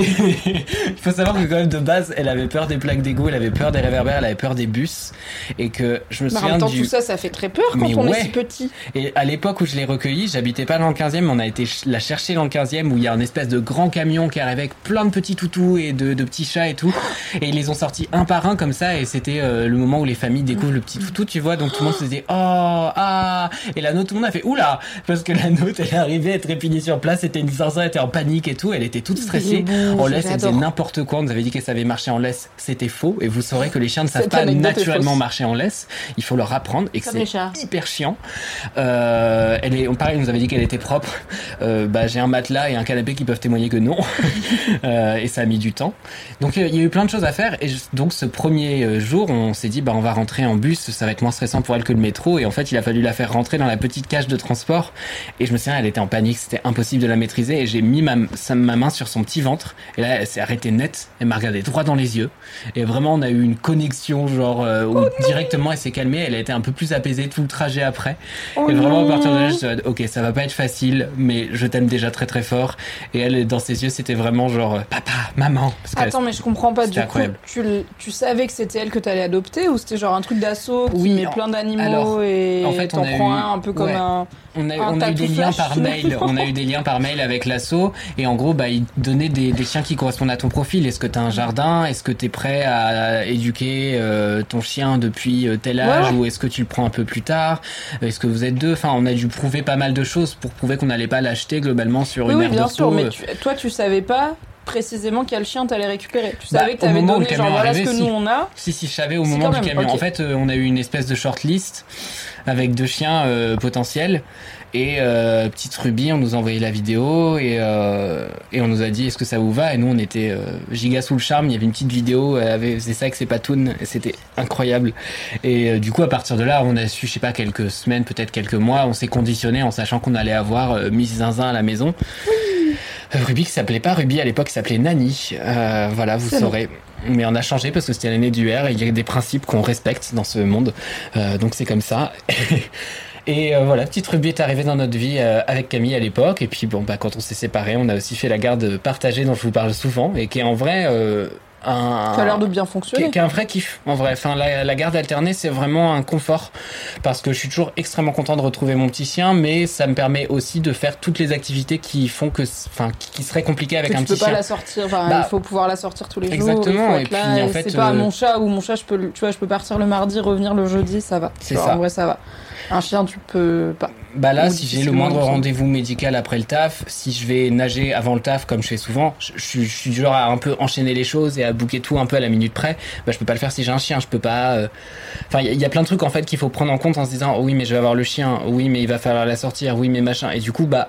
C'est un vrai confort de te dire, je vais pas la laisser euh, toute la journée toute seule mon, dans mon appart, mais euh, je vais la donner euh, à ma partenaire, euh, enfin mon ex-partenaire du coup qui va gérer mon coparent chien qui va, qui va gérer l'animal. Et, et du coup comme ça on a réussi à s'équilibrer toute l'année. Et puis par ailleurs j'ai mes ex euh, beaux-parents qui sont adorables et qui euh, s'ils le si, si on me forçait pas pour reprendre Ruby euh, la garderait tout le temps.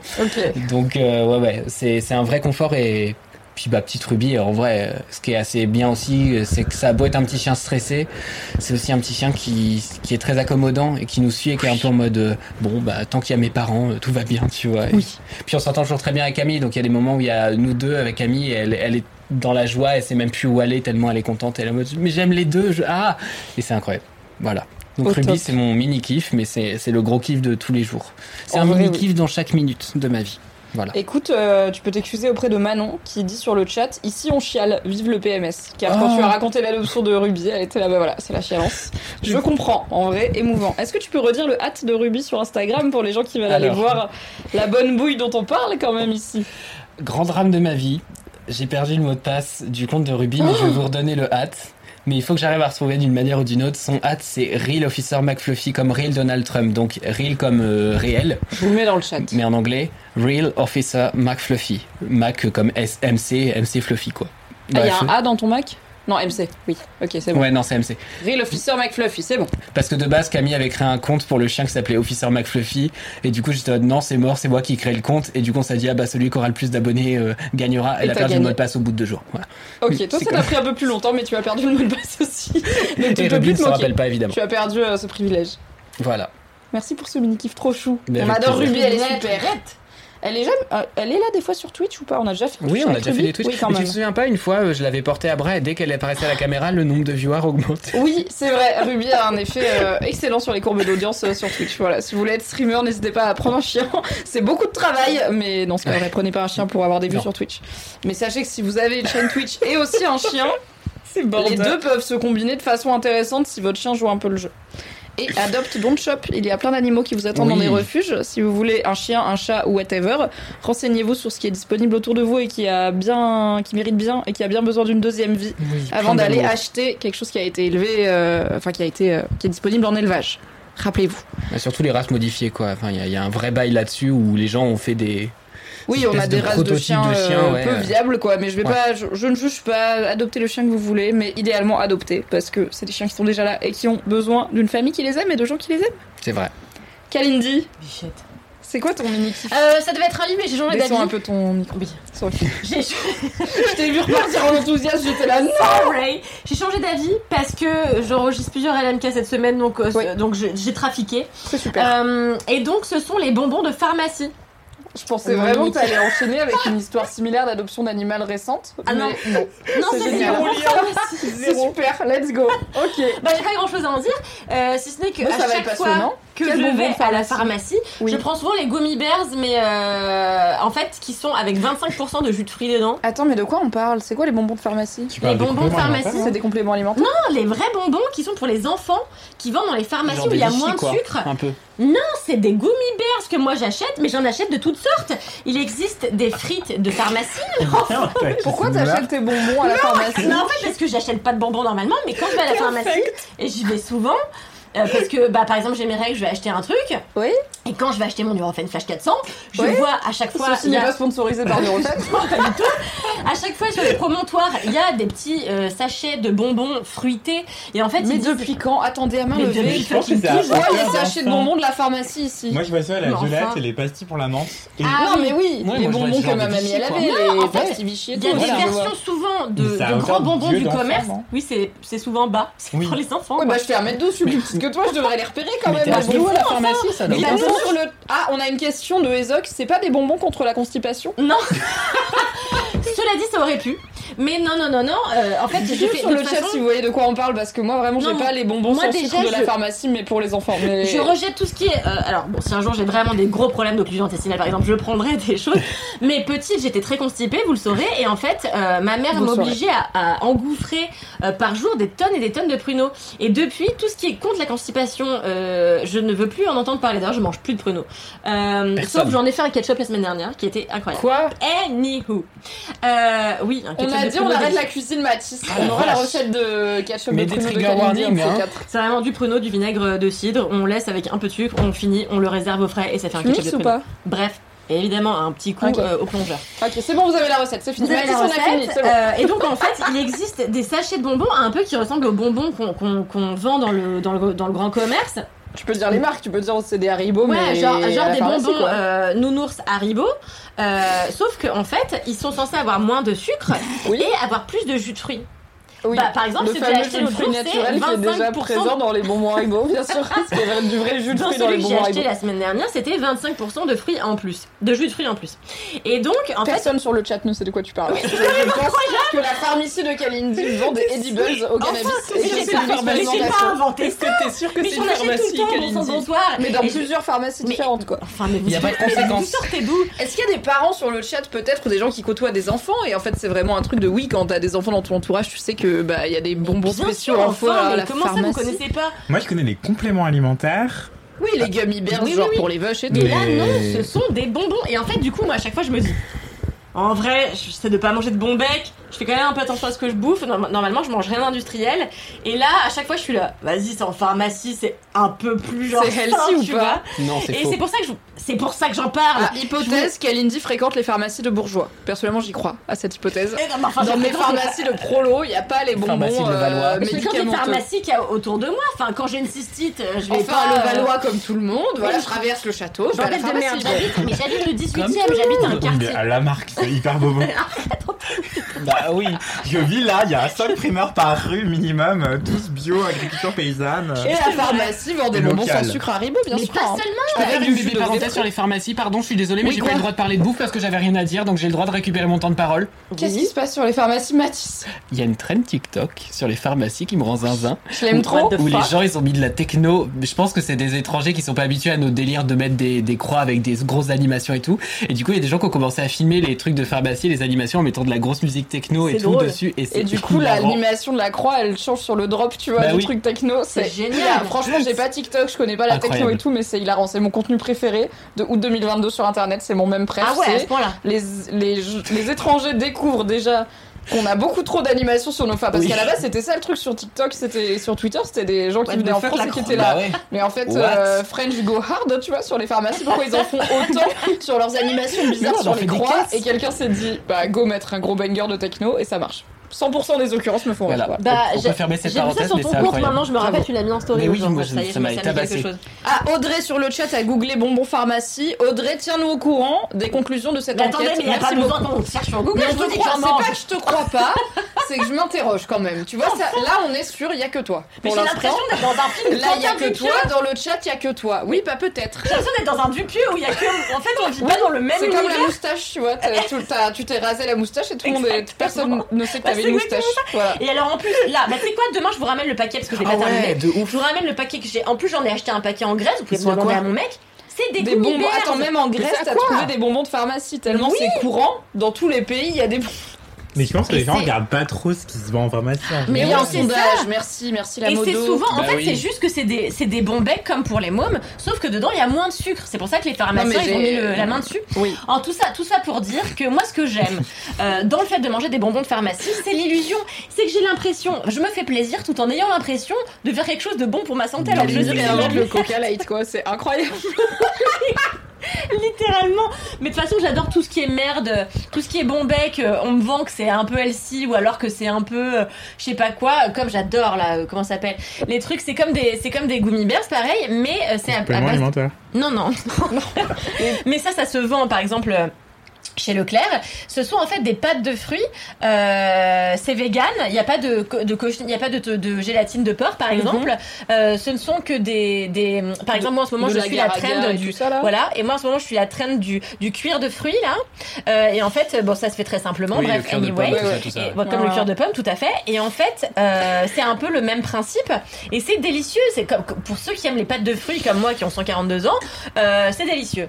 Voilà. Donc pour moi, c'est mon mini kiff, les bonbons de pharmacie qui me font, qui me donnent l'impression de faire du bien à mon corps alors que c'est faux. Voilà. Attends, quand tu dis cuir de pomme, tu parles de simili-cuir là? Non, non, non, pas ce qu'on utilise pour faire les baskets. Non, les vrais cuirs de fruits. En fait, ça s'appelle cuir de fruits, mais en fait, c'est pas du cuir. C'est juste des fruits, en fait, qu'on, dont on tire euh, le jus. Et en fait, qu'on va venir avec un peu de, de c'est pas du agar-agar, mais non, c'est un gélifiant naturel qu'on trouve dans les plantes possible et qu'on vient étaler sur une plaque qu'on va mettre au four et en faisant juste un tout petit peu de cuisson après on peut le rouler ça fait comme une espèce de matière cuir cuirassée et on Mais le on le mange. déguste euh, voilà tout à fait et c'est délicieux Alors écoute, il y a eu un sondage Ah, un sur le chat. Les bonbons de pharmacie, quid? Il y avait trois réponses potentielles. La réponse qui a été plébiscitée, c'était c'est quoi? La deuxième réponse plébiscitée, c'était c'est pas bon. Donc il faut savoir ce que c'est, mais dire que c'est pas bon. Et il y avait une réponse oui j'adore, qui a eu un vote. Une personne. Qui es-tu Si tu es sur le chat, tu es sur le chat puisque tu as voté. Ce n'est pas pas Kalindi, on l'avait en visuel. Repassez la vidéo chez vous. Il n'y a pas eu de cut, c'était un plan séquence. Daniel Harry en Qui a fait dit oui j'adore et qui a la ref de ces bonbons de pharmacie? Parce Ah, qu'on bah, est dans un pas... Mais une si personne qui que je suis pas la seule à acheter ça en Je pense que ça existe et je pense que juste les gens les achètent pas parce Oui, que ça, Parce très que peu de gens. pas bon euh, aussi. Il y a plein de choses en pharmacie qui sont euh, que, que t'achètes, c'est de plein de, de petites de petits chewing gums par exemple. Oui. Tu- Bah voilà, bah, mais ouais, ben, Du vernis aussi, des fois. du vernis, Ça des crayons pour les Des yeux. baumes à lèvres, Mais- des mais machins. évidemment, oui, il y a plein de choses en pharmacie. Apparemment, la marque leader, c'est Solence. C'est ça Attendez, Attends, je redis. Oui, cure de- S-O-L-E Les cures de fruits là dont tu parlais, est-ce que c'est euh, un peu comme Na, la Naturadik Exactement, NA? ça ressemble à C'est ça. ça, tu ouais. vois. J'adore ça. Oh, les nœuds à la framboise, là, comment ça. c'est bon, framboise pomme, j'adore ça. Oh, délicieux. Ouais, Là, n'est piège toujours pas sponsor, mais n'hésitez pas, Naturalix, si vous voulez sponsor, euh, laisse-moi kiffer. Voilà, je vous renvoie vers la régie Tu les commerciale. de- connais, mais attends, mais Et écrivez bah, va poker la régie commerciale de Mademoiselle, comme ça on aura des cures de fruits. jamais, je voulais qu'on se fasse sponsoriser par les sirops et Bacana, j'ai jamais eu de nouvelles. La régie Mademoiselle euh, Ne t'arrête m'abandonne. pas après un seul essai. C'est vrai, persévère. Merci Kalindi pour ce kiff surprenant, ma foi. Atypique, mais aussi, on en apprend finalement dans Laisse-moi kiffer. On part, on partira moins bête en sachant plus de choses sur le monde. Anthony, c'est quoi ton mini kiff Euh, je vais twister entre mon gros kiff et mon mini kiff parce que J'adore, on change que- tout, c'est pas grave. Non mais en fait ça ressemble un petit peu à ce que j'ai dit sur la colocation et comme je viens de le lire en commentaire, peut-être que ça fera un peu redite. Ah, attends, juste on a une question. Ton goût préféré de bonbons euh... Alors moi, de toute façon, ça si c'est- Marguerite demande hein, sur le chat. Si c'est, euh, c'est peu importe le type de bonbon, que ce soit des gummy bears ou quoi, mon truc préféré, c'est tout ce qui est un peu euh, cassis. tu Ah, vois, oui. ce qui est fruits Ah ouais. rouges, mais quand même qui est bien dans le fond de la gorge. Putain, si un jour on me dit tiens, tu veux des genre des nounours en bonbons et qu'en fait c'est des gummy bears au cassis de pharmacie sans sucre, j'ai envie de crever. Vraiment. C'est comme la suce. traîne où les gens ils montraient un poulet rôti, ils le coupaient, c'était un gâteau. J'étais là, je, je Ah, casse je pars de la pièce, je suis énervée. Oui. Donc, mais très bien, cassis, oui. super. Ça a Ouais, l'air euh, waouh, miam. Et Ouais. même, euh, rappelez-vous, les glaces euh, Aladdin. Euh, Ouais. un- bah, tu- Non Non, on se rappelle pas, non. Personne, jamais. avec différentes couleurs.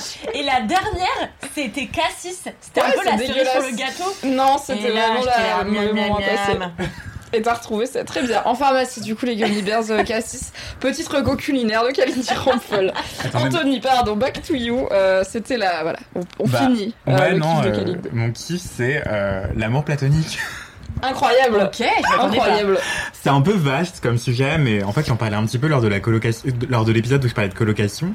C'est j'ai vécu des colocations hyper fortes et intenses avec certaines personnes, notamment euh, mon ex coloc qui s'appelle Hélène. Ben là j'étais à son mariage justement avec l'homme qui me l'a prise.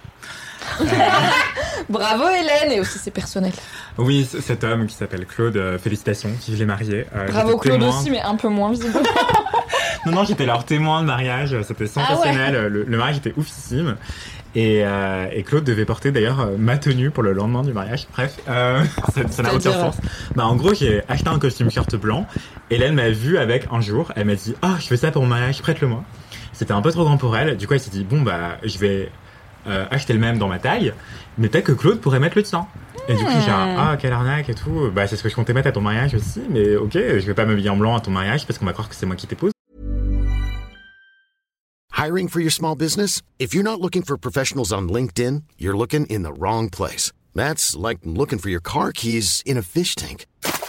LinkedIn helps you hire professionals you can't find anywhere else, even those who aren't actively searching for a new job but might be open to the perfect role. In a given month, over 70% of LinkedIn users don't even visit other leading job sites. So start looking in the right place. With LinkedIn, you can hire professionals like a professional. Post your free job on linkedin.com/people slash people today. Peut-être que c'était un acte manqué, je ne sais pas. Oui, peut-être qu'il y a un des... Il y a Salomé qui demande est-ce que c'est le mariage qui a suivi le fameux enterrement de Jane Ça Oui, suit c'est bien lui. les LM Crado là, Ouais, on a les ça bails. suit, ça suit. Euh, D'ailleurs, euh, plusieurs personnes, dont la mariée, ont lu mon article, euh, mon pamphlet contre les EVGF, et ça n'a pas créé de froid. Euh, Comme quoi. La bien. mariée a trouvé ça hilarant. Soyez transparent avec les gens que vous aimez, ils vous en voudront pas. C'est vrai. Voilà. Et faites-en des articles sur internet. Juste un point micro. Ta bonnette, elle est en train de partir. Ah yes, c'est Et vrai. du coup, j'ai la même sensation que face aux, aux vieilles à la piscine qui portent leur bonnet jusque-là en mode rasta chelou. Yes. Ne faites pas ça, ça m'énerve. Merci. Ou alors Euh. faites-le et Mathis va gérer ses émotions, c'est aussi une Je ne possibilité. gérerai pas mes émotions à la piscine, il y a déjà trop d'informations et du chlore. Pardon. Eh bien, oui, voilà, le, mariage était fabuleux en Ardèche. Euh, on était 70 de personnes. Je n'articule plus, ça, rien ne va. Mais si. Euh, mais en tout cas, pour revenir à l'amour platonique, en fait, j'ai trouvé ça magnifique de voir leur union romantique être célébrée. D'ailleurs, c'était une cérémonie laïque, du coup, ça y allait avec les blagues de cul, euh, parce que voilà, ils aiment ça et c'était drôle. Et ça se prêtait plus à ce genre de discours qu'à l'église. Euh, mais je ne veux pas déflorer ce mariage. Ça la regarde, ils sont à Bali là, ça s'amuse. T'as choisi le terme défloré quand même. Hein. C'est- Il y a Pardon, une je forme réfléchis de, plus, je de champ lexical là. Je sais pas c'est quoi ta relation avec cette Hélène, mais ça a l'air intense en effet. Hein. T'es sûr que c'est platonique? C'est totalement platonique. Mais ce que je voulais dire, c'est que c'était génial de voir ça. Et en fait, je les ai pas enviés sur le coup. En les voyant se marier, j'étais waouh, c'est beau et tout. Je suis célibataire, je le vis très bien. Et euh, en fait, je ne vous envie pas sur ce coup-là. Euh, au contraire, je ressens beaucoup de compassion. euh, donc, le contraire de la jalousie. J'étais vraiment ravi pour eux. euh, plein de joie et de bonheur euh, pour eux. Euh, et même chose avec mon colocataire actuel, bah, il me raconte euh, ses bails avec son amoureux et tout. Je suis là genre, waouh, c'est génial, c'est super et tout. Et je suis archi pas envieux. Ça fait, on dirait que je prêche le faux pour. Euh... on dirait que j'essaie de Tu m'auto-convaincre. compenses, mais en vrai je comprends. Genre, Il y a des moments dans la vie où Mais t'es c'est pas en mode vrai, y a pas de euh, genre, je suis à fond dans mon célibat et ça va archi bien. Et, euh, et aussi, là où je voulais en venir, c'est que, en fait, justement, voir ma pote se marier ou voir mon coloc être archi épanoui euh, dans sa vie sentimentale, euh, amoureuse, euh, dans son couple, et ben, en fait, je sais pas comment dire, ça me souligne aussi à quel point, en fait, je suis hyper épanoui dans mes amitiés. Et euh, dans bah dans ouais dans mes amitiés qui me procurent beaucoup beaucoup beaucoup beaucoup de joie et de bonheur et d'épanouissement à tel point que en fait euh, je pense très peu souvent à l'amour euh, romantique. Et justement quand j'étais à ce mariage là tout le monde était là oui alors euh, toi c'est pour quand et tout quand est-ce que tu te maries et le bébé c'est pour quand et tout. Moi j'étais là bah non mais moi j'ai personne je suis célibataire. Et t'es là ah bah non mais t'inquiète et tout je suis mais j'ai jamais dit que j'étais inquiet en fait. J'étais juste en train de dire factuellement je suis célibataire. Vraie question pratico-pratique de personne qui a été à peu de mariage. T'avais un plus un du coup ou pas? Alors j'avais le droit à un plus un, Ouais. euh, mais il fallait que je le dise très tôt, euh, genre à, au moins euh, trois mois avant le mariage, quoi, pour savoir si oui ou non on a ajouté un couvert pour moi. Oui. Et justement, euh, comme j'en parlais dans l'article qu'une pigiste a écrit, qui est excellent, elle s'appelle Charlotte Bernard, l'article est sur mademoiselle.com. Oh, c'est être... ma boss. Je donne des cours. Pardon Oui, non. Ah non, j'ai truc que c'était Charlotte Richard. Non, je me suis gourée non, mais c'est bon, c'est pas ma boss. Ok. C'était surprenant qu'une pigiste soit ta boss. En Il y a plus, pas de tu honte à pigiste, dans les yeux, rare de faire là. les deux. Attendez, vous avez dit Josiane Berthaud Non, c'était un peu de choses près. Non, mais en tout cas, cette pigiste a écrit un article super qui est sur mademoiselle.com euh, sur euh, ces personnes qui sont BFF, qui se marient ensemble euh, en toute amitié, qui vivent une relation platonique épanouissante. Bah, en fait, justement, j'avais ça dans un coin de ma tête depuis des semaines et tout. Et, euh, et voilà, en fait, je m'égare, mais ce que je voulais dire par là, c'est juste que euh, j'avais le droit à un plus un et j'aurais adoré ramener ma, ma meilleure pote. Et en fait, j'ai pas essayé parce que ma meilleure pote et Hélène ne s'entendent pas. Ah. Mais, mais en- C'est un autre sujet. mais en fait, je pense qu'il y a peut-être un truc aussi, peut-être que mes, mes amitiés platoniques sont peut-être pas si platoniques. Enfin, elles sont très amoureuses en fait. En tout cas, elles sont exclusives.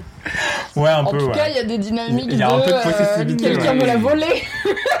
Claude, on t'embrasse. Bravo pour ton union, c'est Bravo super. Claude. Non, mais même. Bravo à tous. Bravo d'avoir gagné.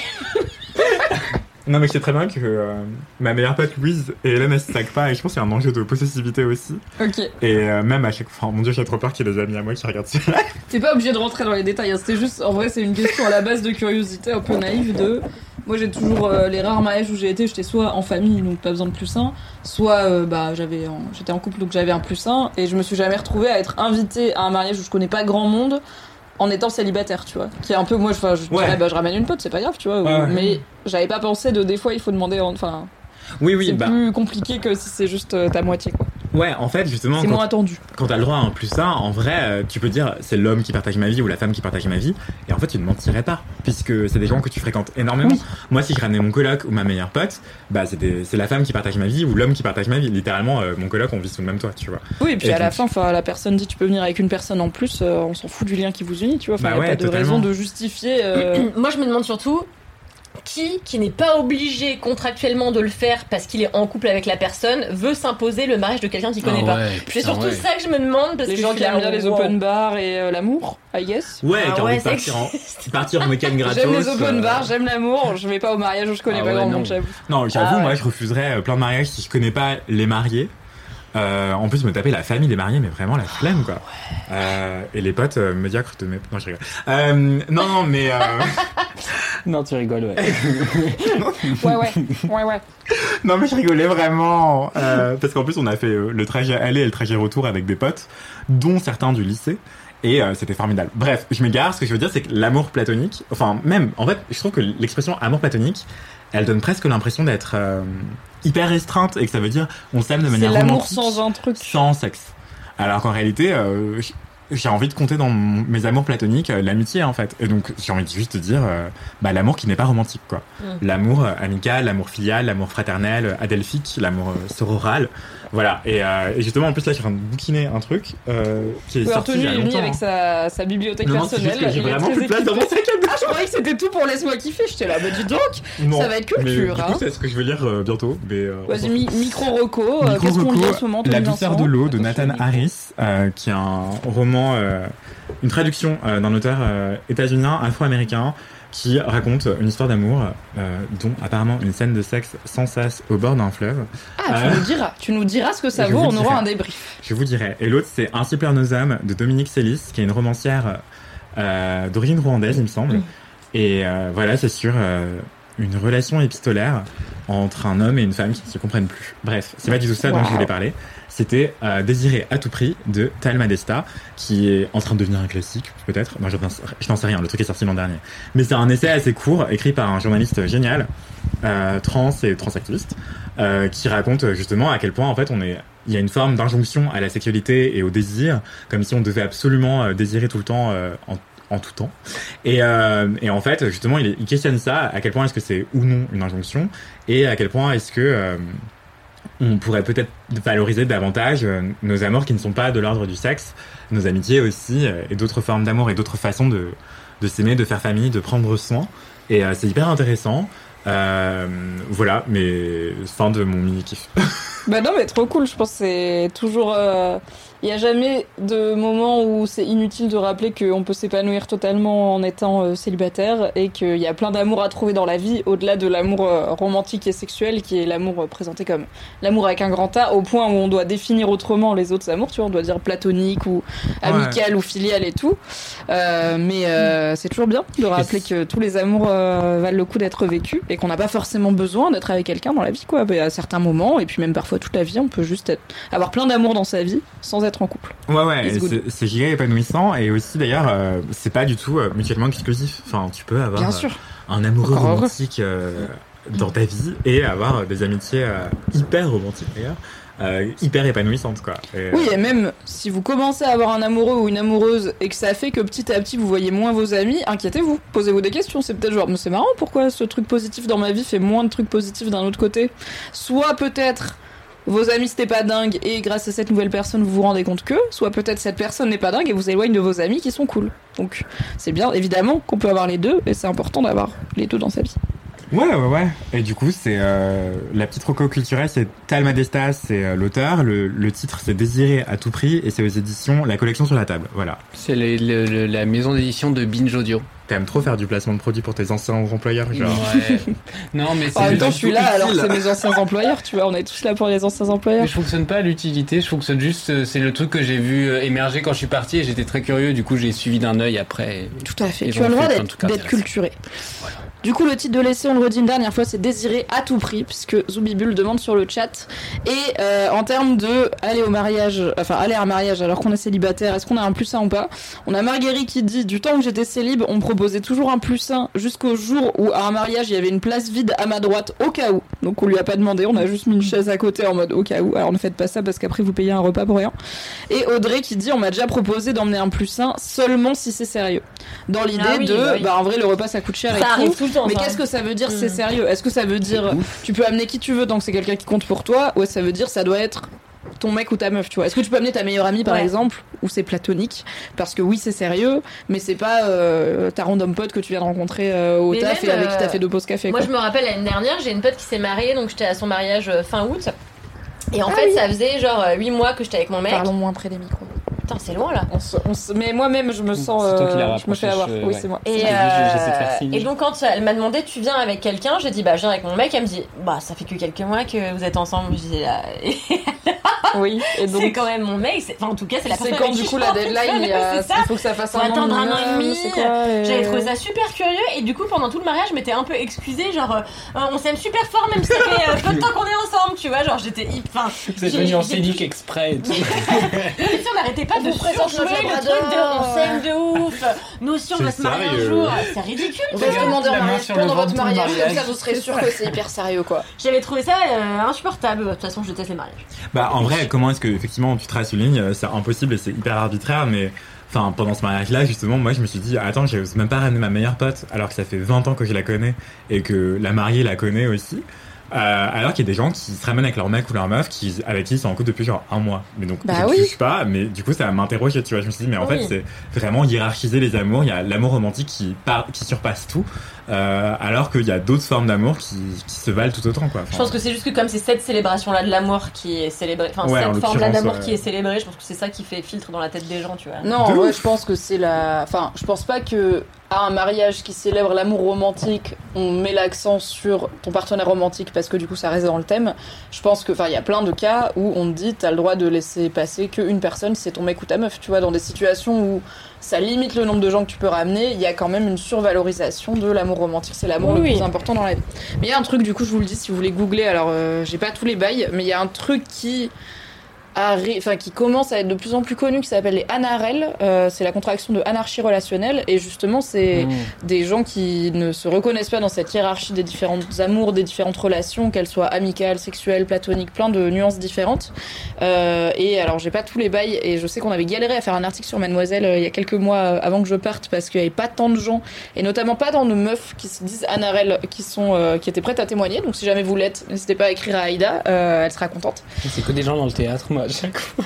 Ouais, bah c'est des bails, euh, c'est comme les sapiosexuels, vous voyez, on est plutôt a priori euh, pour l'instant dans des bails, genre des gens sur, qui sont sur Cupid quoi. Euh, c'est un peu niche comme euh, référence, mais vous l'avez si vous l'avez. Et du coup, bah c'est voilà, ça vous intéresse cette idée de arrêter de hiérarchiser les amours qu'on ressent dans son cœur et dans sa vie. Googlez Anarel et vous trouverez peut-être des choses qui vous intéressent. Voilà, c'est un nouveau mot pour euh, parler de tout ça et un nouveau concept. Merci Anthony. Merci à Ce tout le monde. Et toi, c'est quoi ton mini Alors mon mini kiff, j'en suis très fière parce que j'ai fait un truc que je dois faire depuis, enfin que je dois faire, que j'ai dit à- que je veux faire depuis au moins 5 ans et que j'ai pas fait depuis 5 ans alors que j'avais 120% des opportunités de le faire et je l'ai enfin fait. J'ai été visiter le musée des arts forains à Paris, qui est Hmm. le musée qui m'intéressait le plus à Paris. Alors moi je suis pas très musée de base, euh, les musées avec vraiment juste des tableaux, des statues, j'aime bien, j'ai fait Orsay, j'ai fait le Louvre, j'ai fait les grands machins, euh, mais j'ai la double peine de, j'ai pas vraiment de culture histoire de l'art donc il faut quand même qu'on m'explique un peu. Et euh, le petit panneau qui est à côté de la toile euh, souvent manque un enfin ne suffit pas à hein. m'expliquer pourquoi il mérite d'être dans le musée et que qu'est-ce qu'il fait là et qu'est-ce qui comment il s'inscrit dans un contexte et tout. Donc j'aime bien les audio guides ou les visites guidées parce que vraiment je suis là, j'ai pas les refs donc je vais juste pouvoir dire c'est joli ou c'est pas joli ou ça me touche ou ça me touche pas mais j'aime bien qu'on m'explique un peu plus quand même le contexte évidemment. Et euh, du coup voilà, j'ai fait les gros musées picturaux mais euh, c'est pas trop mon truc parce que de base j'ai pas les refs. Et parce qu'en vrai, l'art euh, visuel, graphique, enfin le fait d'être statique devant quelque chose qui ne bouge pas, donc c'est pas comme aller au cinéma, enfin je sais pas, on me raconte pas d'histoire quoi, c'est juste une œuvre et c'est à moi de créer une histoire si je veux dessus, mais je trouve que c'est un peu euh, passif le- l'expérience d'aller dans les musées, surtout quand comme moi t'as pas les refs donc tu peux pas vraiment déduire beaucoup de choses de l'œuvre. Mais en arrivant à Paris, donc en 2016, c'est pour ça que je dis que ça fait des années que je veux faire ça, euh, j'ai appris qu'il y avait un musée des arts forains, qui est un musée du coup qui a plein de vieux manèges globalement, c'est ça que tous les arts liés à la fête foraine, aux montagnes russes, au parc d'attractions, bah, c'est là qu'ils vont être euh, réunis. Et euh, il y a plein de pièces anciennes et tout. Et je savais que c'était un musée qui est interactif, où tu peux faire des manèges, tu peux monter sur des vieux carrousels et tout. Donc je m'étais dit super. Et il y a une visite guidée. Je m'étais dit super, ça fait 6 ans, je suis arrivée à Paris en 2016. On est en 2022. J'ai été au musée des arts forains la semaine dernière. Finally, croyez en vos rêves, ça peut vous arriver. C'était pas dur, j'ai été sur Google, j'ai acheté un billet, voilà, c'était facile. Deux billets car j'y étais avec mon mec.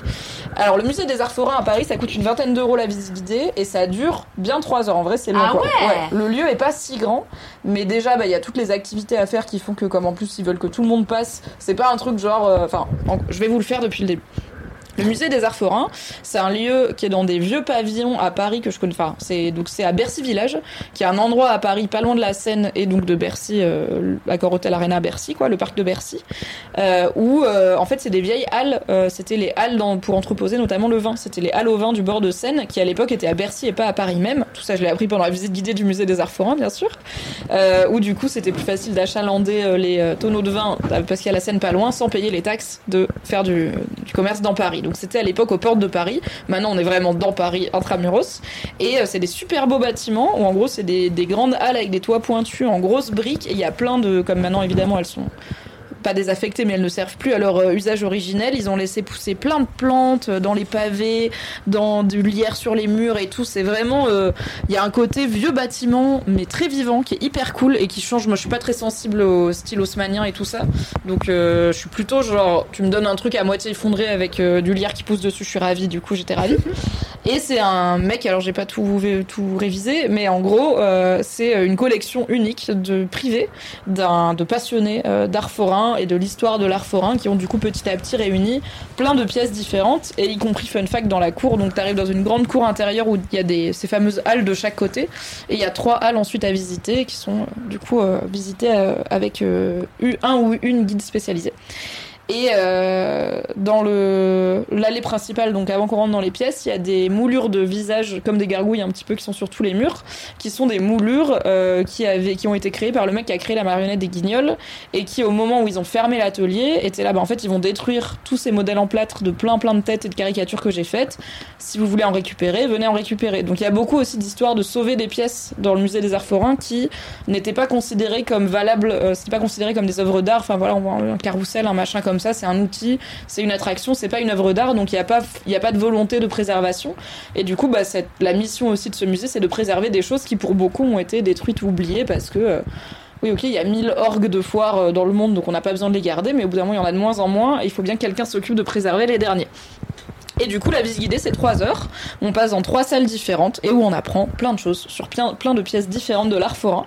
Par exemple, maintenant, en regardant un carrousel, je peux savoir dans quel pays il a été fabriqué, s'il est anglais ou français, selon de quel côté le cheval tourne la tête et de quel côté ses oreilles tournent. C'est une des, un des fun facts que vous pouvez apprendre au musée des arts forains. Incroyable. Mais Et- tous les chevaux de manège ont les oreilles qui tournent. Non, euh, elles sont fixes, mais selon comment ils ont créé le cheval, quoi. En gros, en France, on a, alors je vais dire une connerie, c'est en France ou Angleterre, c'est l'un des deux, mais en France, on les oreilles, les chevaux ont les oreilles qui vont tout droit, enfin qui sont face à eux, alors qu'en Angleterre, ils ont les oreilles qui vont sur le côté. Donc si tu prends un carrousel avec un cheval qui a l'oreille qui va sur le côté, ça veut dire qu'il est pas français. Et aussi, les les chevaux regardent tout- toujours sur un carrousel vers l'extérieur, et du coup, euh, ils tournent dans l'autre sens en Angleterre, comme ils conduisent, euh, ils roulent à gauche, tu vois.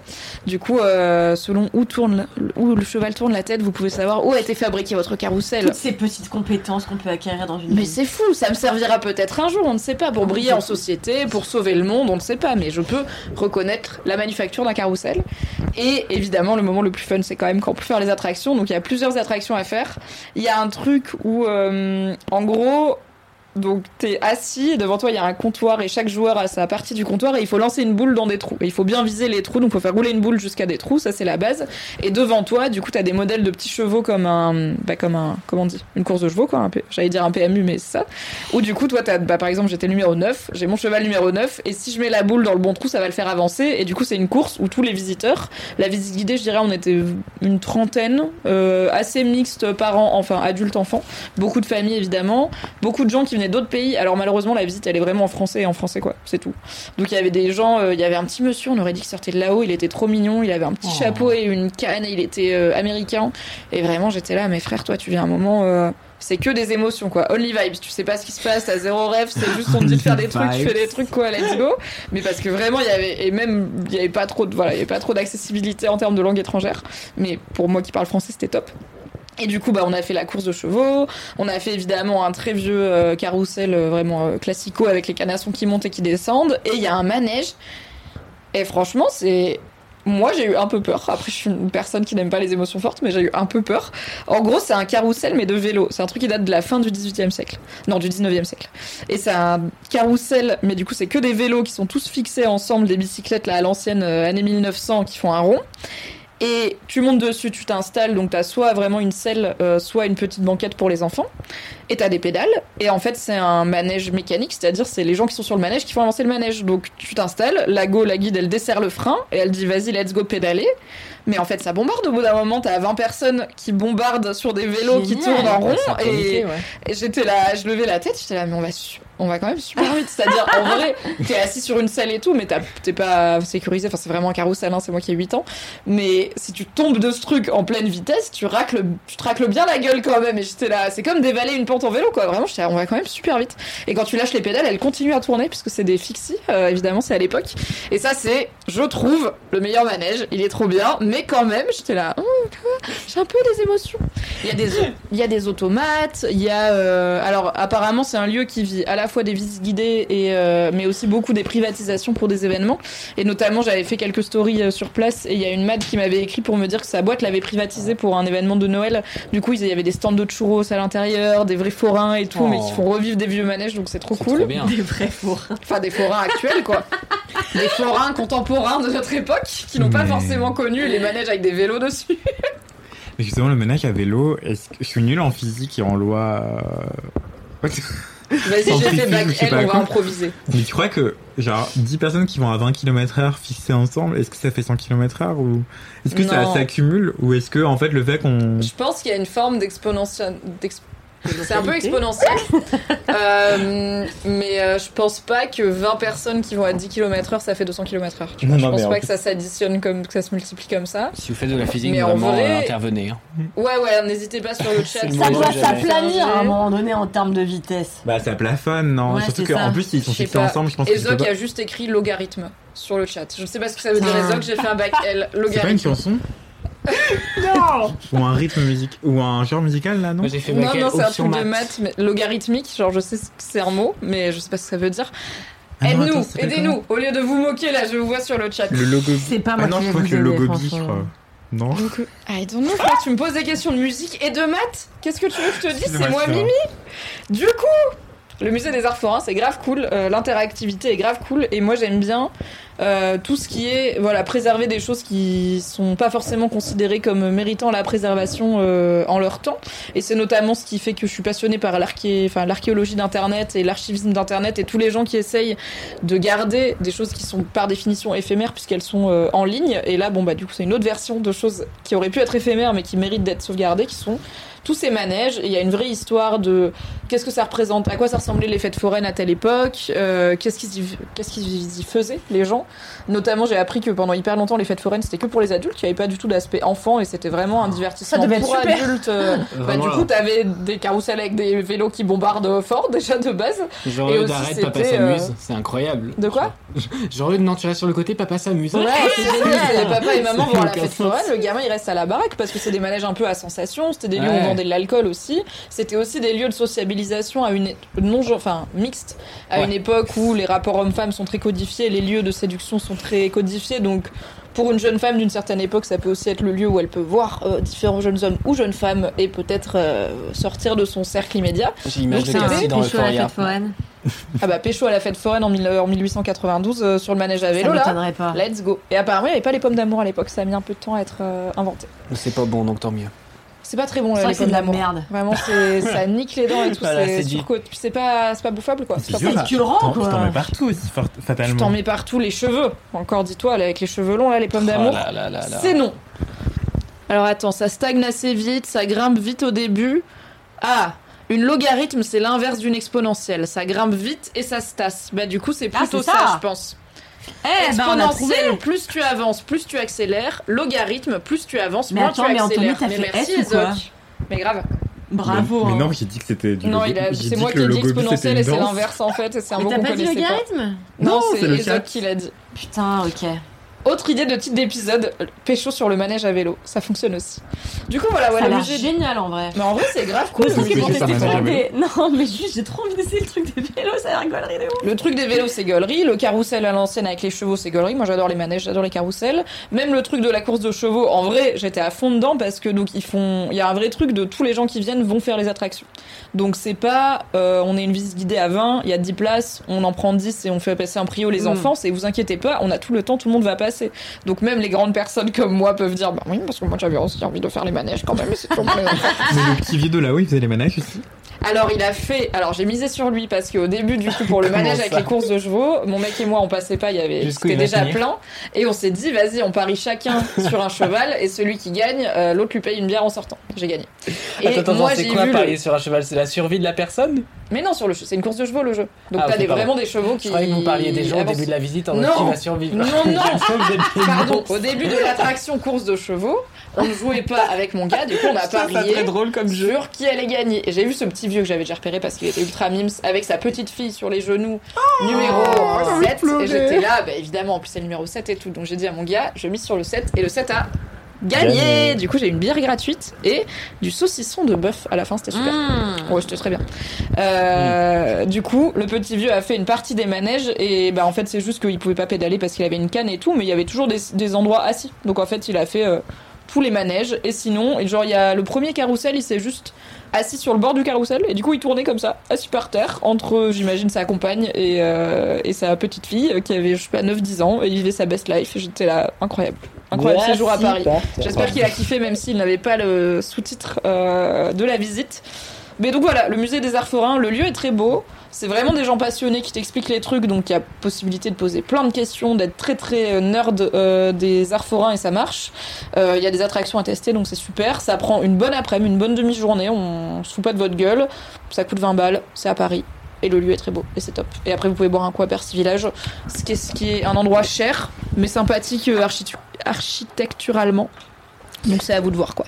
Il y a une série documentaire sur Netflix qui s'appelle euh, Maison extraordinaire, je sais pas quoi, il y a toujours 2000 sous-titres. Et dedans, il y a un gars, il, je sais pas, il est retraité, il doit avoir 65-70 balais. Et lui, son truc, c'est... Ah oui, le micro. Bien joué. J'étais là, pourquoi il, je trouvais ça bien. Euh, oui, euh, Ce n'est pas sous-entendu salace. Et, euh, et donc le retraité, il a décidé que dans son jardin, il voulait faire un roller coaster. Et donc en vrai, euh, t'as 30 minutes de ce gars qui euh, bah, essaye son roller coaster, sauf que bah, il est obligé de mettre une marionnette dedans, parce que sinon il se défonce Oui. la gueule toutes les 5 minutes. Oui, oui. Et N'essayez pas le roller dit- coaster vous-même. de euh, ouf. Je me suis dit, il y a vraiment des gens, c'est ça qui font de leur retraite. Genre, ils fabriquent des roller coasters et en vrai, c'est trop cool. Et est-ce que je peux les faire pipi? Je me ressens depuis une heure. Non. Oui, il va Merci. faire pipi, y a pas de souci. On va euh, faire le jingle des gros kiffs et lancer le gros kiff de Mathis, voilà pour info. Comme ça, tu sais euh, où tu reviens. Bah, je suis pas sûr qu'il marche plus, hein, on peut essayer, mais. euh, On va le tenter. Merci pour ces mini kiffs. Merci Pardon. Kalindi aussi. Désolé, j'ai envoyé Marine, j'ai paniqué. C'est pas grave.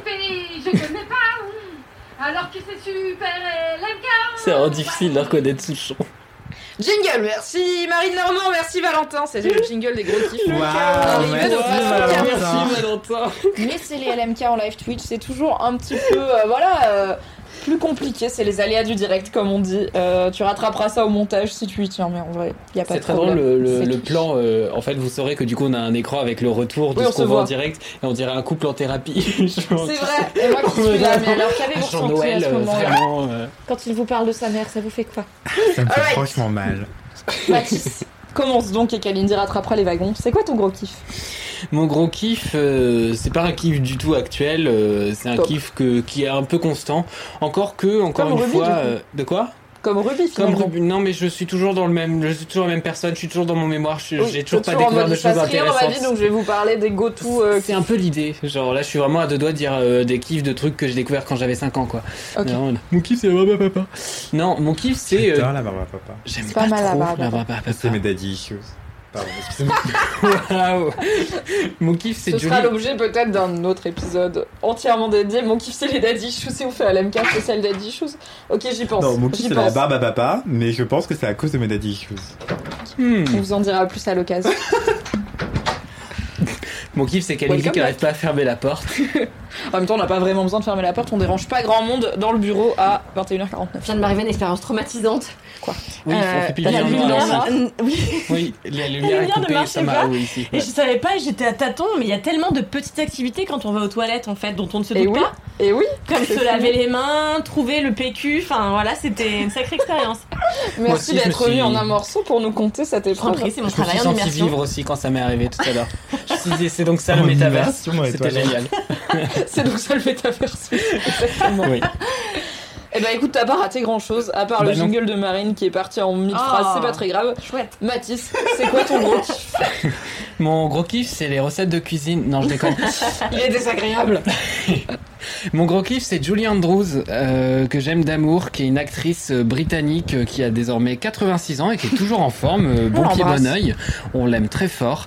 Et euh, c'est une petite mamie que J'espère vous la connaissez forcément. Euh, si le nom ne vous, ne vous dit rien comme ça, euh, vous la connaissez sûrement avec Mary Poppins. Euh, Julie Andrews, c'est une actrice qui a commencé euh, très vite dans les années 60 avec des musicals euh, et qui en fait euh, a Tu veux dire des par... comédies musicales ou des films de music hall Alors d'abord, d'abord des... Littéralement, je sais pas vraiment ce que c'est que le music D'abord des comédies musicales sur scène, vraiment de la, de la Ok. performance scénique, tout ça. Et euh, très vite, Walt Disney lui propose un contrat pour Mary Poppins, où elle incarne ce rôle donc cultissime maintenant. euh, et euh, qui Tu est- sais dire le truc ou pas? Non, absolument pas. Super califragilisticexpialidocious. Clipper ce moment, merci. Et, euh, et du coup, euh, après ça, en fait, elle a fait plein d'autres films que les gens connaissent peut-être moins, du coup. Euh, On a la mélodie du bonheur. La Mélodie du chat. Bonheur, justement, qui est venue un an après et euh, qui a été euh, un gros succès, euh, enfin, en tout cas, qui a un succès en termes de classique, on va dire, parce que c'est vraiment un gros classique, ça dure 2h40, c'est interminable, et moi, je l'adore, ce film. C'est où, en gros, elle joue euh, une meuf qui est une nonne, euh, qui est un peu clouless, genre, qui a pas vraiment, euh, qui est un peu candide, on va dire, sur les bords, mais qui est toute kiki et et voilà qui s'appelle Maria et qui euh, se retrouve à être un peu euh, intendante dans un pensionnat mais ça parle de nazisme c'est chelou on comprend pas il y a 30 minutes d'intrigue ça dure Unexpected 2h40 nazi. Ok. Unexpected Nazi mais, mais le film est vraiment très très bien et il y a plein de chansons qui sont euh, génialissimes et euh, des chansons que vous connaissez probablement et, et je me rends compte de ça parce que j'adore regarder des comédies musicales. Il y a souvent des chansons où vous regardez le film où vous s'attendez à rien et vous en ça oui mais, mais oui mais voilà et ça arrive souvent c'était pas très précis comme description, mais vous l'avez à la Je maison. l'ai. Voilà. Comme quand tu regardes un film et d'un coup il y a un truc qui est devenu un même après. Oui, Et tu exactement. fais le même du coup de DiCaprio qui est là en mode Ah C'est de ça que ça. Exactement. Voilà, on est sur ça. On est sur, on est content de reconnaître l'endroit d'où ça vient de base. On est un peu des archéologues de la pop culture. C'est beau. Tout à fait. Et donc euh, après ce rôle-là, en fait, elle a été un petit peu enfermée dans ces stéréotypes de euh, bah, jeune fille bien faite sous tout rapport, euh, tout toute mimi. Enfin genre parce que vraiment bon Mary Mary Poppins, Poppins. elle est un peu vénère, non? J'ai Oui, pas vu enfin Mary bon, Poppins, euh, elle mais est il me semble qu'elle est, hein. elle est quand même. euh, elle est Oui. ferme, quoi. Elle a du comme, cran. Elle a du cran, mais euh, elle Et reste elle dans des- fréquente que des gens sous LSD, c'est sa caractéristique première en fait. Mais Non, mais est-ce que c'est pas un choix de vie au moins divertissant? Bah, je sais pas, elle a un oncle, quand il rigole, il va au plafond tout le temps. Enfin, elle est vraiment entourée que de gens qui ont pris des psychotropes. hein. Fran- Franchement, c'est ce qu'il a défini, quoi. Peut-être que c'est elle qu'on a pris trop, non? C'est possible, Et ouais. si, c'est- si tout le monde est à contresens sur l'autoroute, c'est que c'est elle qui est à contresens sur l'autoroute. À contresens, ma chérie, tu es à contresens. C'est ma seule rêve de rap. Voilà, je Je l'ai pas la rêve. Mais c'est pour organiser Ah, Je avec sais pas, j'écoute pas Joule. Je sais pas oui. ce que c'est. Ah, Sorry, c'est Julien Cado. là euh, Pardon les Jules, hétérosexuels. euh, ma bande orga- Pardon, excusez-moi. je De pas très organisé. Vous saurez que j'ai assisté au concert de SCH C'est euh, Moulaga, Moulaga. au Francophonie. Et j'avais rien Ah, à faire là, et les gens criaient des- c'est une réplique, et j'ai réussi à glisser pile dans le bon timing à un seul moment de la chanson, et des munitions. Bravo. Et c'était le meilleur moment Je suis fière de street ta cred de ma street vie. Waouh. Très bien. Je dis souvent que j'ai la street cred de Daniel Auteuil, voilà, ça vous donne une idée. Un peu. Un peu. C'est quoi, oui. Je l'adore. J'aimerais pouvoir démentir, mais je, J'ai une je ne peux pas. casquette, c'est tout. Je, je On a un peu des loin. fans dans le chat. On a Valérie qui est ravie, qui dit meilleur kiff, Julie Andrews, ma vie, Victor et Victoria. Mais d'ailleurs, il y a pas un film qui est sorti, un biopic, euh, il y a 2-3 ans qui est sorti. Ils sont qui sortis un documentaire sur elle Ouais. que j'ai vu sur Arte et comme beaucoup de documentaires euh, biopic Arte, j'avoue, je l'ai clairement oublié genre euh, après l'avoir regardé. Enfin, c'est très chouette, t'apprends des choses sur le coup et après t'es un peu en mode c'est juste des gens qui ont parlé d'elle à la troisième personne en mode she had this very special thing she did. Mais alors Et pourquoi puis elle voilà, te plaît autant? Et pourquoi elle me plaît autant? Parce que bah du coup, après donc la mélodie du bonheur et cette espèce d'image de meuf un peu cucu, elle a essayé de se, se renouveler. Donc ça a plus ou moins marché. Elle a fait toute une espèce de, de vibe de, de flop de film comme beaucoup d'acteurs et d'actrices euh, légendaires. Et elle a fait ce fameux film donc dont euh, quelqu'un parlait sur le chat, qui est Victor Victoria et qui est euh, un de mes films préférés, qui est génial et qui est un film de Blake Edwards. Blake Edwards qui est celui qui a fait plein de films connus avec Audrey Hepburn. Comment il s'appelle le, le fameux truc, le Tiffany. machin sur canapé? Diamant sur canapé. Ouais, canapé, voilà, diamant sur Breakfast at canapé. Tiffany's. Voilà, Breakfast at Tiffany's, etc. Tout ça, c'est Blake Edwards, et donc qui était aussi le, le mari accessoirement de Julie Andrews. Et euh, ils sont restés ensemble pendant des années. Et donc, Victor Victoria, c'est un film incroyable, il filme. Qui met vraiment en valeur, je trouve, le, le côté très smart dans le jeu de Julie Andrews, qui est toujours très subtil et en même temps très virtuose par rapport à la voix, parce que c'est aussi une comédie musicale. Où en gros, dedans, c'est une espèce de cantatrice sur le déclin, où vraiment elle arrive, ils sont dans une espèce de Paris complètement fantasmé par les Américains, mais c'est encore plus drôle. Où Le vraiment... Paris ratatouille. Le Ah bah, c'est le. Paris Ratatouille où ils sont renés, mais euh, dans les espèces de bistrots et tout, euh, où en gros elle essaie de foutre un putain de cafard par terre pour pas payer son repas. Enfin, on est, on est là-dessus. Et elle rencontre un mec euh, qui, pareil, est un peu ruiné, qui a un peu cette culture cabaret, euh, qui est un mec gay, euh, euh, qui essaie de gagner sa vie en faisant de la petite chanson et tout. Et en fait, Alors, question de noob, quand tu dis c'est un mec gay, de quand date le film et est-ce que c'est admis que c'est un mec gay? C'est admis totalement. c'est ok, c'est- il y a des il relations arrête pas de se définir comme une folle, etc. On est vraiment sur quelqu'un comme Et ça. on est quand là? On est année. Euh, Victor Victoria, Bah, je veux attends, pas vous quoi, dire de Google? bêtises. Pour moi, c'est les années 80. Pour moi. Ok, d'accord, oui, c'est moins vieux que ce que je pensais. Moi, j'étais sur. euh, Ouais, mais en même temps, on est Mary sur Poppins, du euh, Late. Black Edwards. Ouais. Et, et du coup, dans le film, donc, 82, le compas dans l'œil. eh, Bravo. ce duo est incroyablissime parce que du coup, il lui fait écoutez, euh, votre carrière là comme ça, elle est ruinée, mais en même temps, vous avez du talent. Euh, moi, je suis smart. On va trouver un moyen de faire un, un truc. Et en gros, il lui dit vous allez vous faire, je spoil pas, hein, c'est vraiment l'intrigue de base du truc. C'est vous allez vous faire passer pour un homme qui se fait passer pour une femme. Donc en gros, on fait comme si elle était un transformiste. Donc tout le numéro, euh, elle est en femme et à la fin, elle enlève la perruque et comme les gens sont complètement stupides, le fait d'avoir une personne de cheveux courts, ils sont en mode c'est un homme et, et du coup à chaque fois les gens trouvent ça encore Ça plus fou. Le genre, ça tient à très peu de choses. hein. Vous savez, finalement, une coupe de cheveux et puis c'est torché. Hein. Exactement, et c'est et c'est justement ce dont parle le film. Et franchement, film de Blake Edwards dans les années 80, Blake Edwards qui quand même dans, euh, je crois que c'est Breakfast at Tiffany's où il y a quand même l'imitation par une personne blanche, bah, d'une personne asiatique qui est très gênante. Ce qu'on fait moins de nos jours. Ouais. Ne faites pas ça chez Ouais, vous. c'est- Ni bah, au cinéma, face ni à la télé, ni nulle part. Ne faites pas ça. Voilà. Du coup, j'avais j'avais très très peur en voyant Victor Victoria et le fait que ça parle autant de genre et bizarrement c'est unproblématique, mais genre tout le long c'est toujours très smart et à chaque fois que tu dis euh, et ben ça prend le chemin le plus haut. Enfin c'est c'est toujours très bien foutu. Et donc Julie Andrews, voilà, c'est une carrière un peu improbable comme ça, avec euh, plein de petits trucs, euh, genre euh, par exemple elle a joué la reine dans Shrek. Enfin, elle a fait la voix de la reine dans Shrek. Je trouve ça Incroyable anecdote. mais voilà, il y, a- il y a plein de Incroyable, trucs comme ça. Et moi j'adore parce qu'à chaque fois que je gratte un peu dans la biographie de Julie Andrews, je trouve un nouveau fun fact. Et euh, par ailleurs, elle continue à donner des interviews. C'est une petite mamie adorable. Et quand Mary Poppins Returns est sortie, euh, bah, c'était Emily Blunt qui jouait le rôle, qui l'a fait d'ailleurs à merveille. Je trouve que pour le coup, le remake est vachement bien fait. Euh, et euh, ils avaient proposé à Julie Andrews de refaire un petit, une petite apparition, un petit caméo. Elle a refusé en disant non parce que c'est son moment à elle et j'ai pas envie que les gens ils sont en train de regarder et euh, le film et qu'à la fin ils fassent oh that's the real Mary Poppins et franchement je trouve ça classe de sa part Quelle pureté. de ouf et vous saurez d'ailleurs que dans Mary Poppins Returns il y a aussi euh, le mec qui jouait euh, comment il s'appelle le mec des, des, chimines- des, des chimneys là le mec des cheminées dans Mary Poppins vous vous souvenez le ramoneur euh, bah, il, Putain, brosse de lui. et bah, il joue un rôle dans J'ai Mary Poppins sur évidemment c'est le ramoneur, mais je vous laisse la compléter chez vous. C'est évidemment c'est le ramoneur qui t'a plu parce qu'il ramone. Non mais te faire ramoner. Vous l'avez? Vous l'avez, vous l'avez. Ok. Je suis pas une personne subtile dans la vie, c'est pas grave, tu, tu l'auras, tu l'auras. Ça viendra. Ça va pop, ça va kicker à un moment. Voilà, toujours est-il que du coup c'est mon kiff. Euh, accessoirement, c'est une personne qui a encore une voix de zinzin alors qu'elle a eu, comme beaucoup de chanteuses, un moment de sa vie où elle fait Ah, je ne peux plus chanter, je dois me faire opérer des cordes vocales et peut-être je vais perdre ma voix à tout jamais. Donc euh, voilà. C'est pas est- grave, c'est pas comme si c'était mon identité, Non, donc mais ça ira.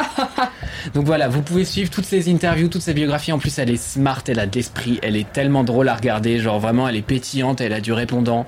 Je l'aime très fort. C'est un peu, euh, pour moi, c'est l'alter ego de Barbara Streisand. Pas, pas la même génération, mais moi, je l'ai- pour moi, c'est Une mes deux énergie idoles. un peu ouais, similaire. Une tata cool. ouais, c'est Chez ça. qui t'as envie d'aller passer un week-end parce qu'elle va te raconter des anecdotes absurdes. Ouais. T'emmener faire des trucs De qui ont ouf. pas de sens mais qui sont fun et peut-être râler un peu mais it's good. Puis, puis aussi, aussi, puis aussi une icône de l'époque qui a pas peur d'être c'est drôle Qui a pas peur d'être drôle. Ah, je finis avec une dernière anecdote sur Julie, sur Julie Andrews et après j'ai terminé. Je vous ai parlé tout à l'heure d'Audrey Hepburn. Audrey Hepburn s'est fait connaître aussi avec, enfin, s'est fait connaître. Ça fait partie des films un peu cultes d'Audrey Hepburn. Il y a My Fair Lady, qui est un film globalement où euh, une meuf euh, des bas quartiers euh, populaires de Londres, il y a un type euh, qui, euh, je me souviens plus de l'appellation de son métier, mais en gros il maîtrise les accents de Londres et il arrive à situer euh, à une rue près là où habitent les gens d'après leur accent. C'est un peu abusé, mais en vérité, les accents étaient très marqués à une époque à Londres, et du coup, on pouvait Ouais, en ouais, effet en un peu les savoir. Anglais, moi j'y crois, tu vois. Je suis là, Voilà. au Royaume-Uni, j'y crois. Et du coup, le but du film, c'est de dire, euh, je vais réussir à la faire passer pour une aristo euh, au fur et à mesure en lui apprenant à parler parfaitement anglais.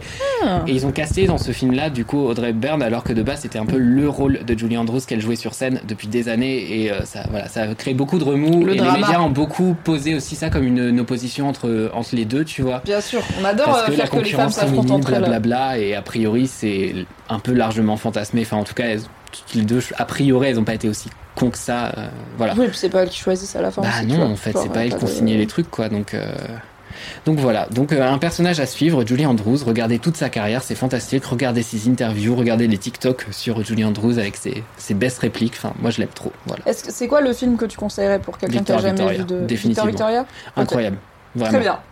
Très, on a très Valérie drôle. sur le chat qui fait une Kalindi parce qu'elle dit Julie Andrews, je l'aime plus que ma mère. Voilà. Ce qui est quand même un compliment lourd de sens, sauf si ta mère est vraiment nulle, auquel cas ça vaut pas grand chose. Mais je pars du principe que ta mère est quand même sympa et que tu l'aimes bien. quoi. Merci Mathis pour Mais ce avec kiff. plaisir. C'est vrai que pour moi c'est juste la meuf de Mary Poppins que j'ai pas vue, donc je suis vraiment en mode je n'ai aucune info, aucun affect sur euh, cette actrice et je pensais honnêtement qu'elle était plus de, de parmi nous. Mais du coup ça donne un peu envie de découvrir son œuvre quoi. Mais non mais dans ma tête Mary Poppins c'était vraiment euh, limite Blanche-Neige tu vois genre 1934 Bah, alors que pas du non, tout. c'est 64. C'est 64. Mais attends, elle est née en 35 ou 36, un truc comme ça, euh, Julie Andrews. Enfin, 86 balais quand même. Hein, donc, Oui, oui, euh, non, elle est âgée, mais je veux dire, elle est, dans ma tête, c'était quasi impossible humainement qu'elle soit Ah encore oui, vivante non, non, parce que je n'ai aucune possible. idée de quand datent les choses finalement. Elle tient debout. Merci Mathis. Vieux chrono. Kalindi, c'est quoi ton gros kiff de retour dans LMK Euh, mon gros kiff, pardon. La go met son micro près de sa bouche et elle fait. Vous m'entendez C'est pas facile. hein. Mon gros kiff, c'est une femme qui s'appelle Sylvie. Ah. Euh, C'est pas moi. je me suis dit, oh my god. Non. Oh, désolée. C'est tout Un jour, je le ferai. Franchement, non, après je vais rougir, je pourrais pas me foutre, ça va être très chiant, ne fais pas ça. Ok. C'est qui Sylvie Alors, Sylvie. En gros, vous n'êtes pas sans savoir que cet été, j'étais en Grèce. J'étais en Grèce. Puisque vous la suivez toutes et toutes sur Non, mais- Instagram, non, mais je tout. Si vous me suivez pas, suivez-moi parce que je bloqué. beaucoup. hein. Vraiment. Et euh, donc j'étais dans les Cyclades sur une île où je vais depuis trois ans qui s'appelle Syros et il s'avère tout va être relié vous allez vous en rendre compte Tu vas vraiment Attends. à la cirrhose en vacances quoi. Oui, c'est une maladie. d'ailleurs le groupe de mes La vanne s'écrit toute seule. non mais c'est vrai que le premier groupe euh, avec mes amis avec qui je suis partie la première année s'appelle Syros en Grèce euh, donc voilà Évidemment. J'adore. Est-ce que t'as un master de tes adresses en Grèce? Jamais je n'ai aucune application Euh, non mais Kalindi est très peu technologique. j'ai des elle, applications j'ai les. City Mapper et puis c'est à peu près tout quoi Oui, un- mais comment tu fais pour retourner dans les adresses que t'as bien aimées Bah tu sais Syros c'est pas hyper loin hein. donc euh, globalement euh, et puis en fait j'ai une très je me souviens de tout par comment les gens étaient habillés et ou qu'est-ce que j'ai mangé donc dans ma vie tu me retiendrai jamais les dates je peux dire ouais elle avait un jean blanc et elle mangeait une burrata ça je vais retenir Pareil. donc euh, bah tu Mais j'ai pas l'adresse en tête. Mais bon, voilà, on a parenthèse. régulièrement des, des, des jeans blancs en burrata. Non, c'est le contraire. Il y a Des des burrata en jean blanc. oui Voilà. souvent ça va de pair j'ai l'impression bref et donc euh, qu'est-ce que je disais? Oui donc je vais à Syros comme chaque année cette année. Euh, J'y vais qu'avec mon compagnon et euh, en fait il s'avère que nous avons passé notre temps dans une petite, euh, dans un petit Airbnb vraiment très sommaire en termes de cuisine. Je n'ai pas pu cuisiner beaucoup. J'ai donc dû aller au restaurant malheureusement. Mais comme on a vu dans tes stories, tu t'es laissé mourir de faim. Ah, J'étais La à deux personne, doigts, puis d'un moment je me suis dit bon arrête d'être addiction. va quand même au restaurant. Et puis en fait, il s'avère que je suis devenue amie avec Alexandros, que j'adore. Alexandros, qui est le tenancier d'un petit hôtel sur une plage qui est magnifique, qui s'appelle Akladi Beach, où je vais tout le temps. Et il s'avère qu'Alexandros m'invite. Parce que il est très sympa à passer 5 nuits gratuitement dans son hôtel. Euh, ah, Qu'est-ce qu'il est sympa. la- non, mais c'est vrai en plus. Oui. Et donc, Ah oui, euh, le micro. et donc, je, je vais dormir là-bas, machin. Et tous les, les matins, je vais petit déjeuner dans le jardin de l'hôtel. Et c'est là que je vois un petit chat, euh, un petit chat euh, très malade, en train de mourir sous ma table. Que Vous croyez que c'était un kiff culinaire? Et là il y a un twist. Eh non, c'est Sylvie, mais c'est lointain, vous allez voir. Donc, je vois un petit chat Mais non, mais tu vas voir. C'est un petit chat, du pu sur les yeux, le nez, des bêtes qui le grouillent dans les oreilles. Elle faisait caca du sang. Enfin bon, bref, laisse tomber. Des oreilles qui sont ma foi massives, on peut le Les dire. oreilles qui sont, ma foi, tout à fait massives. Et en fait, en fait, ce qui est compliqué, c'est qu'en Grèce, euh, notamment dans les Cyclades, il y a énormément de chats. C'est des îles sur lesquelles on ne sait pas vraiment comment, mais sont arrivés, à mon avis, quelques couples de chats, puis ils sont Ah bah ça reproduits. suffit, hein, ouais. à, je crois que, bon, je vais pas lancer dans des chiffres. Euh, et donc, On on a fait les logarithmes déjà, on arrête de dire des nombres Non, mais j'allais dire, je crois 87%. que deux chats peuvent aller faire jusqu'à 45 chats par parents, mais je crois que c'est pas tout à fait ça. Donc Ah. je veux pas dire de la doom. Real talk, stérilisez vos animaux. Faites Exactement. stériliser vos animaux. Il y a assez de- d'animaux abandonnés dans les refuges. On n'a pas besoin que tous les chats fassent des nouveaux chats tous les ans. Ils. Justement, en Grèce, il y a des campagnes comme ça où, euh, de stérilisation des, des, des femelles euh, surtout, euh, pour empêcher que les chats continuent à se reproduire et qu'en fait, il n'y ait pas de quoi les nourrir. Ni... Et puis en Oui, plus, ça éclate je rappelle que ça éclate Pour les oiseaux, Et puis je machins. rappelle qu'en plus, euh, dans les Cyclades, euh, la moitié de l'année, c'est grillé du cul, quoi. Donc euh, Oui, on pas peut pas trouver d'eau. Ils vivent des vies horribles, ils ont des tonnes de maladies, ils meurent de soif, de faim et cramés par le soleil, de cancer des oreilles et du museau principalement, je, le- je l'apprendrai plus tard. Bref, je vois ce petit chat. Et je me dis, il y a des milliards de chats en Grèce, je les vois tous les ans, et tous les ans, je me trimballe avec des bouteilles d'eau que je remplis de croquettes que j'achète euh, au début du séjour. Et dès que je vois des chats, je leur donne des croquettes et de la flotte. Je fais ça Mais je toutes vais mes vacances. faire ça. Mais ouais, mais c'est hyper pratique. Mais ouais. Le problème, c'est qu'après, t'as des chats qui te follow en fait. Bah C'est oui, problème, c'est l'inverse C'est d'un problème. Ça village. va. Ah bah, je suis clairement la Non, mais si, mais après, quand je pars, je m'en voudrais trop. Je serais là, putain, je pars. Mais c'est c'est l'histoire. Après, il y a culturelle. des... alors ça vient après, et donc du coup moi tout, donc on loue un scooter tous les ans et je fais le tour de... dès que euh, je vois un groupe de chats, puis il y a souvent des bébés chats et tout, je donne, machin, ils sont souvent en très mauvais état, voilà. Donc il faut avoir l'estomac euh, bien accroché, euh, ce qui n'est pas mon cas. Moi, je, c'est les bêtes, c'est euh, bon, je mange de la viande, mais en tout cas nos animaux de compagnie, j'avoue que dès que je les vois dans la rue, ça me fout un plomb pas possible. Et, et du coup, je vois ce petit chat machin, je me dis merde, putain, tout le monde, le, personne ne le calcule, personne ne lui a ne serait-ce que donné un bol d'eau, donc elle était en train de crever. Et je dis à mon, et mon mec la regarde, elle me dit putain, euh, donc on lui a donné à boire et à manger. Il se trouve que j'avais du sérum physiologique euh, dans mon sac, donc j'ai pu lui nettoyer un petit peu les yeux avec du sérum co- et du coton. Et je me dis, la pauvre, ça va pas aller en s'améliorant, mais on, dit souvent qu'il faut pas retirer un, chaton de son environnement naturel, simplement parce que souvent il y a la mère qui est pas loin, qui s'en occupe, etc. Donc je me suis dit, on va attendre demain, voir s'il y a sa mère. Deux jours passent, trois jours passent. Euh, la mère n'est jamais là, euh, et il y a une tempête euh, dans la nuit. Donc on passe la nuit avec mon mec, à 3 heures du matin, on se regarde, est là, putain, la petite, elle est dans le, elle est dans la tempête et tout, donc on était pas bien. Et le matin, je lui dis, écoute, ça suffit, on va chez le vétérinaire, on prend une cage. Prends ton manteau, chérie, on a un nouveau chat. Ouais, non, mais même pas parce que moi l'année dernière j'avais déjà emmené quatre chatons chez le vétérinaire. Euh, je paye Au moins pour, les soins, au moins pour les soigner nettoyer, les quoi. Parce que moi, je, peux- enfin, franchement, surtout quand ils sont chez moi, tu peux pas fermer les yeux euh, comme ça, c'est horrible. tu vois. Donc, je vais chez le vétérinaire, je prends une cage, je reviens, je prends le chaton. C'est quand même une sacrée expédition. J'ai l'air de la fo- folle dingo de village parce que là-bas, tout le monde s'en bat les couilles, vu que ça fait partie du paysage. Et les chats qui, enfin, il y en a tellement. Mais c'est comme si tu soignais les pigeons à Paris, quoi. Ouais, exactement, tu vois. Sauf que moi, bah, j'ai des amis qui, enfin, notamment une amie, Béatrice, qui soigne les pigeons à Paris. Bref, Ah oui, c'est encore une autre histoire, oui, qui les met dans son sac, euh, anywho. Et donc, euh, du coup, euh, je prends le chat, je le ramène sur le scooter chez le vétérinaire, on le traite, parce qu'elle était, euh, elle le veto nous dit dans, dans deux semaines, elle serait morte si vous en étiez pas occupé. Bon, bref, on la ramène à la chambre d'hôtel, on la soigne, etc. Et euh, je dis à mon mec, putain, on peut pas la ramener à Paris, chat, parce que franchement, j'ai déjà un chat, le maréchal, il est, il est caractériel comme pas possible, j'ai la flemme, et puis ça coûte de la thune, peu importe. Je lui dis, bon, il faut qu'on trouve une association pour caser cette petite chatte. Donc me vlatis pas en train de ratisser les associations pour les chats. euh, Non mais en vrai, alors dites-nous sur le chat si ça sature à des moments. On a des, franchement, des fois on a les micros à 60 cm de la bouche, des fois à 10 et vous dites rien.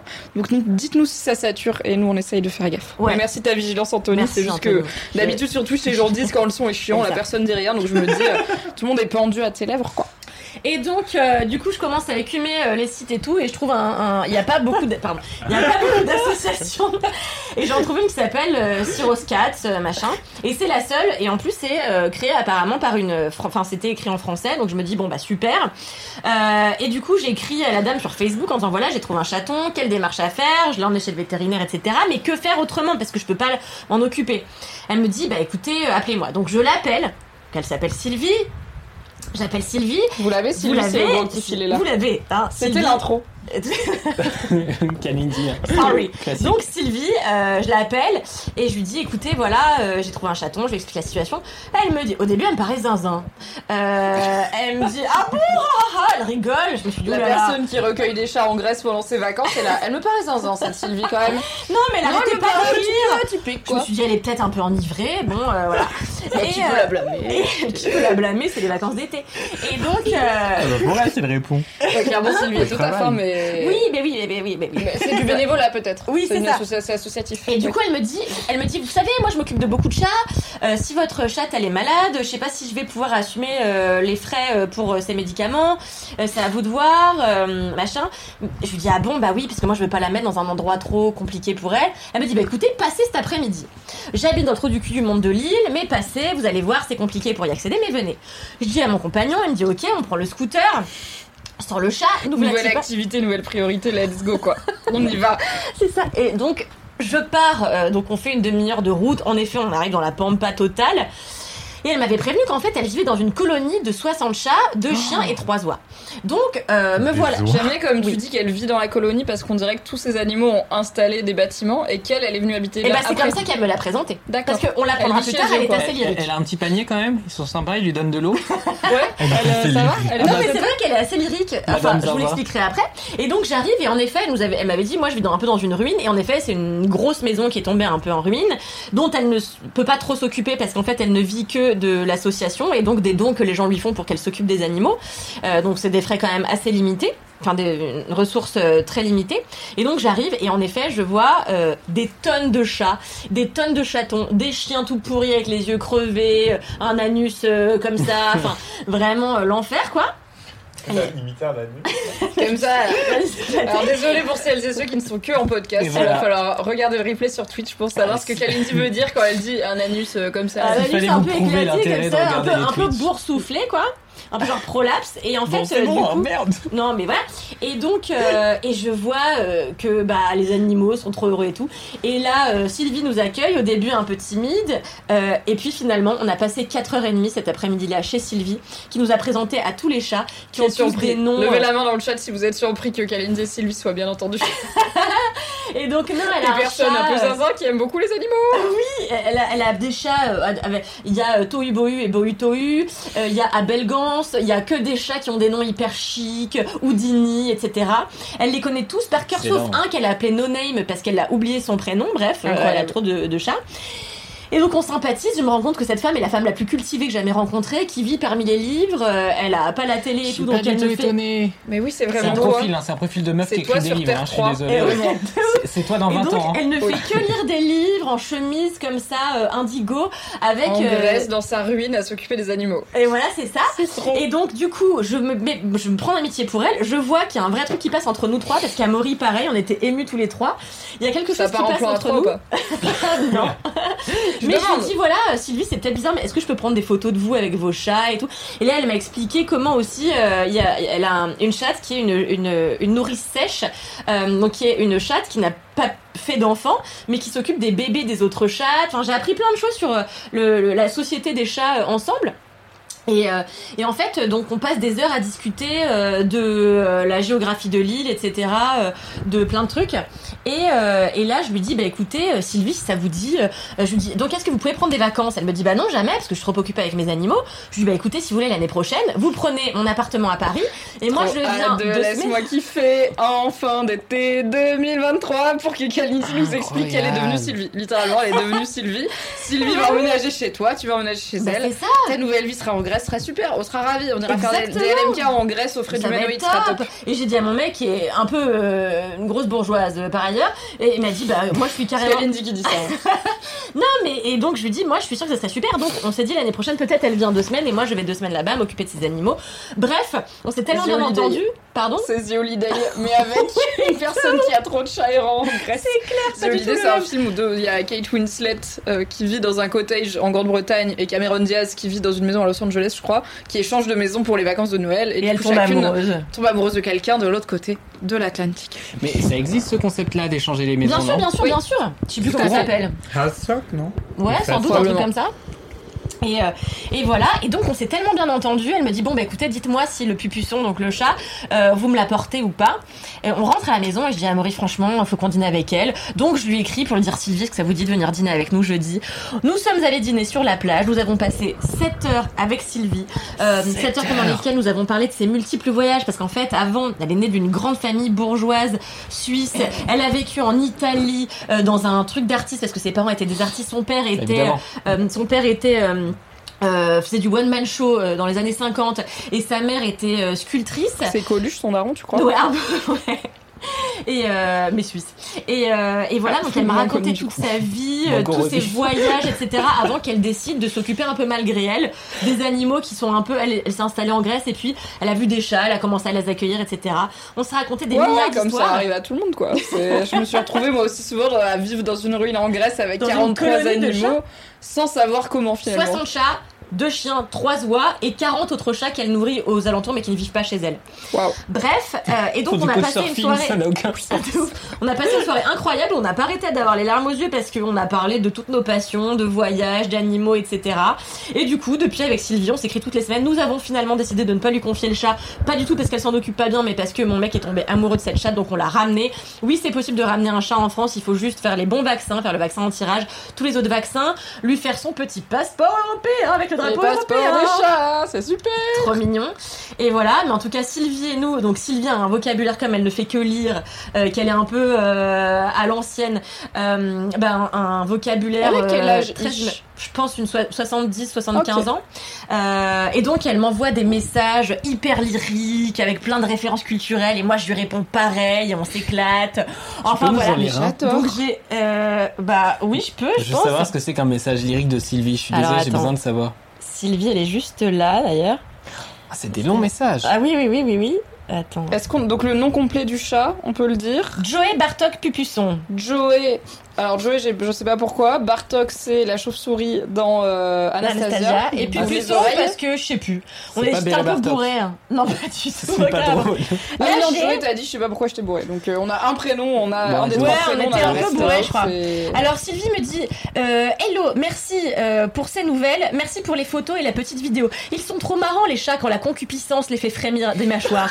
Le pupusson est exceptionnel, c'est clair, même en voyage et en la voyant comme ça, franchement, vous avez pris la bonne décision. Elle est vraiment très peu mélanisée et le soleil grec est vraiment sans pitié. Par contre, bon bref, ça encore un peu long.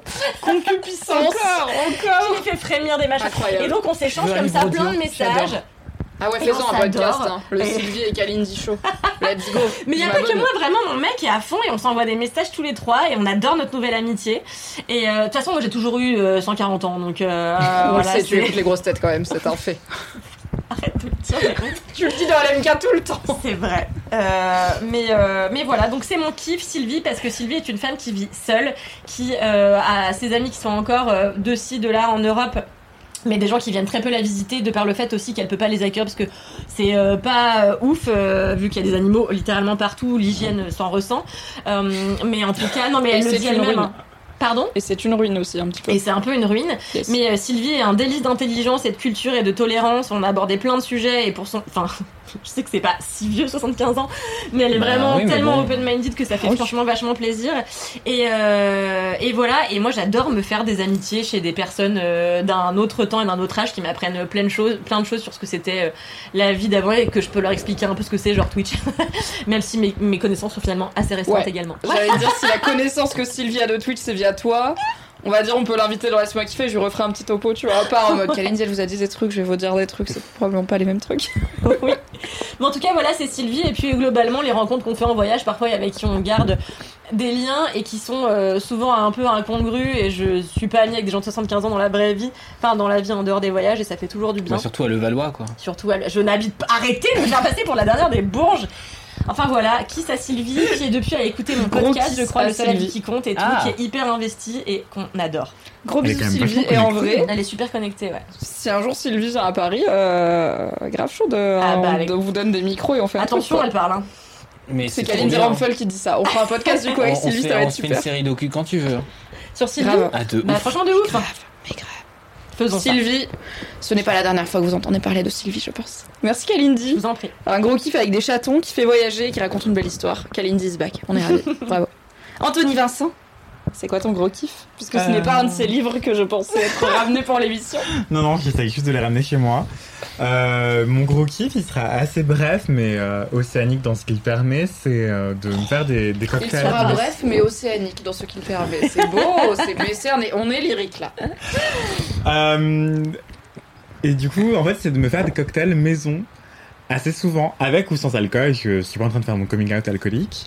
Euh, donc voilà, l'abus d'alcool est dangereux pour la santé, à consommer avec modération.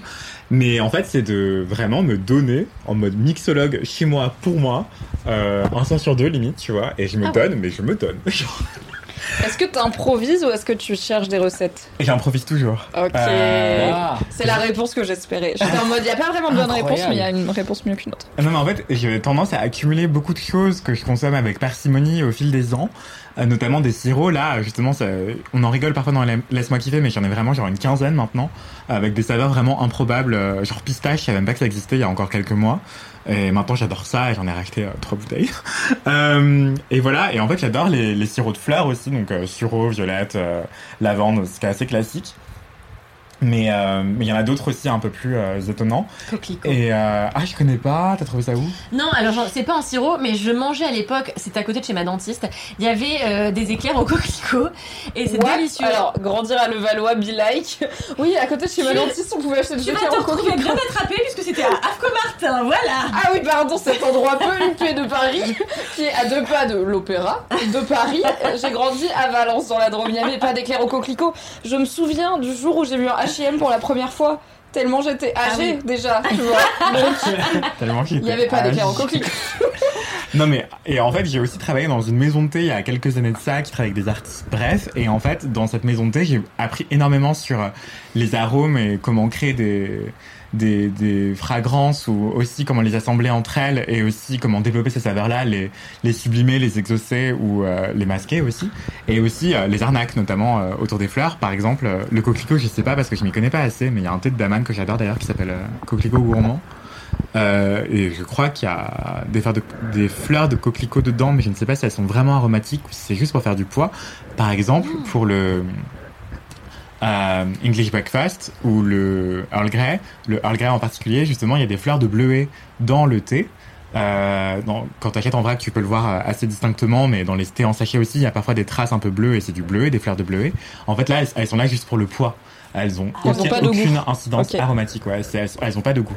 Euh, du coup, Yes. t'es là, ah oui, j'infuse mon thé avec des fleurs et tout, mais en fait, c'est juste de la déco, wesh. Et, du coup, ils ont choisi le bleuet pour faire un truc sympa, parce Ouais. que je me dis c'est juste pour du poids, euh, c'est pour le c'est de visuel l'herbe, tu vois. et parce que ça coûte pas cher. Et du coup, en fait, tu vends cher ton thé qui contient du bleuet qui coûte pas Oui, grand chose et qui est Les gens ils vont se dire waouh, et c'est ça marche parce qu'en vrai, quand on pense à euh, l'Earl Grey, on se dit toujours c'est celui qui a les fleurs bleues dedans. Donc en vrai, ça cognitivement, on l'a Oui. bien. Ça un- permet de le Une distinguer. bonne décision marketing aussi, ouais. Ouais, de Ok. ouf. Et du coup, il y a plein de thés comme ça qui mettent des fleurs pour que ça pèse et donc en vendent plus cher. Hmm. Mais euh, ça, c'est moins cher finalement euh, pour les fabricants que euh, d'acheter du thé qui est en fait une denrée assez euh, chère, quoi. Oui. Donc en fait, j'adore le thé, j'adore euh, même aussi le maté, le, le rooibos, etc. Et j'adore aussi euh, les sirops et j'adore aussi les fruits que j'adore surgeler.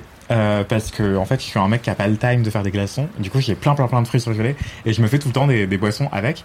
Et en fait Hélène mon ancienne coloc euh, adorait me dire tu vas finir diabétique. Et du coup j'essayais d'éviter de mettre du sirop et je mettais plutôt des fruits euh, surgelés même si bon c'est du sucre quand même. Et bref tout ça pour dire que j'ai toujours eu tendance à mélanger plein de trucs ensemble euh, dans la vie quotidienne et là maintenant mon nouveau kiff c'est de me faire des cocktails avec ou sans alcool vraiment le soir en mode mixologue avec des, des glaçons des fruits surgelés que je check au checker et tout. J'essaie de mesurer et tout. Bah, après, je reproduis jamais mes recettes, sauf quand elles sont vraiment très bonnes.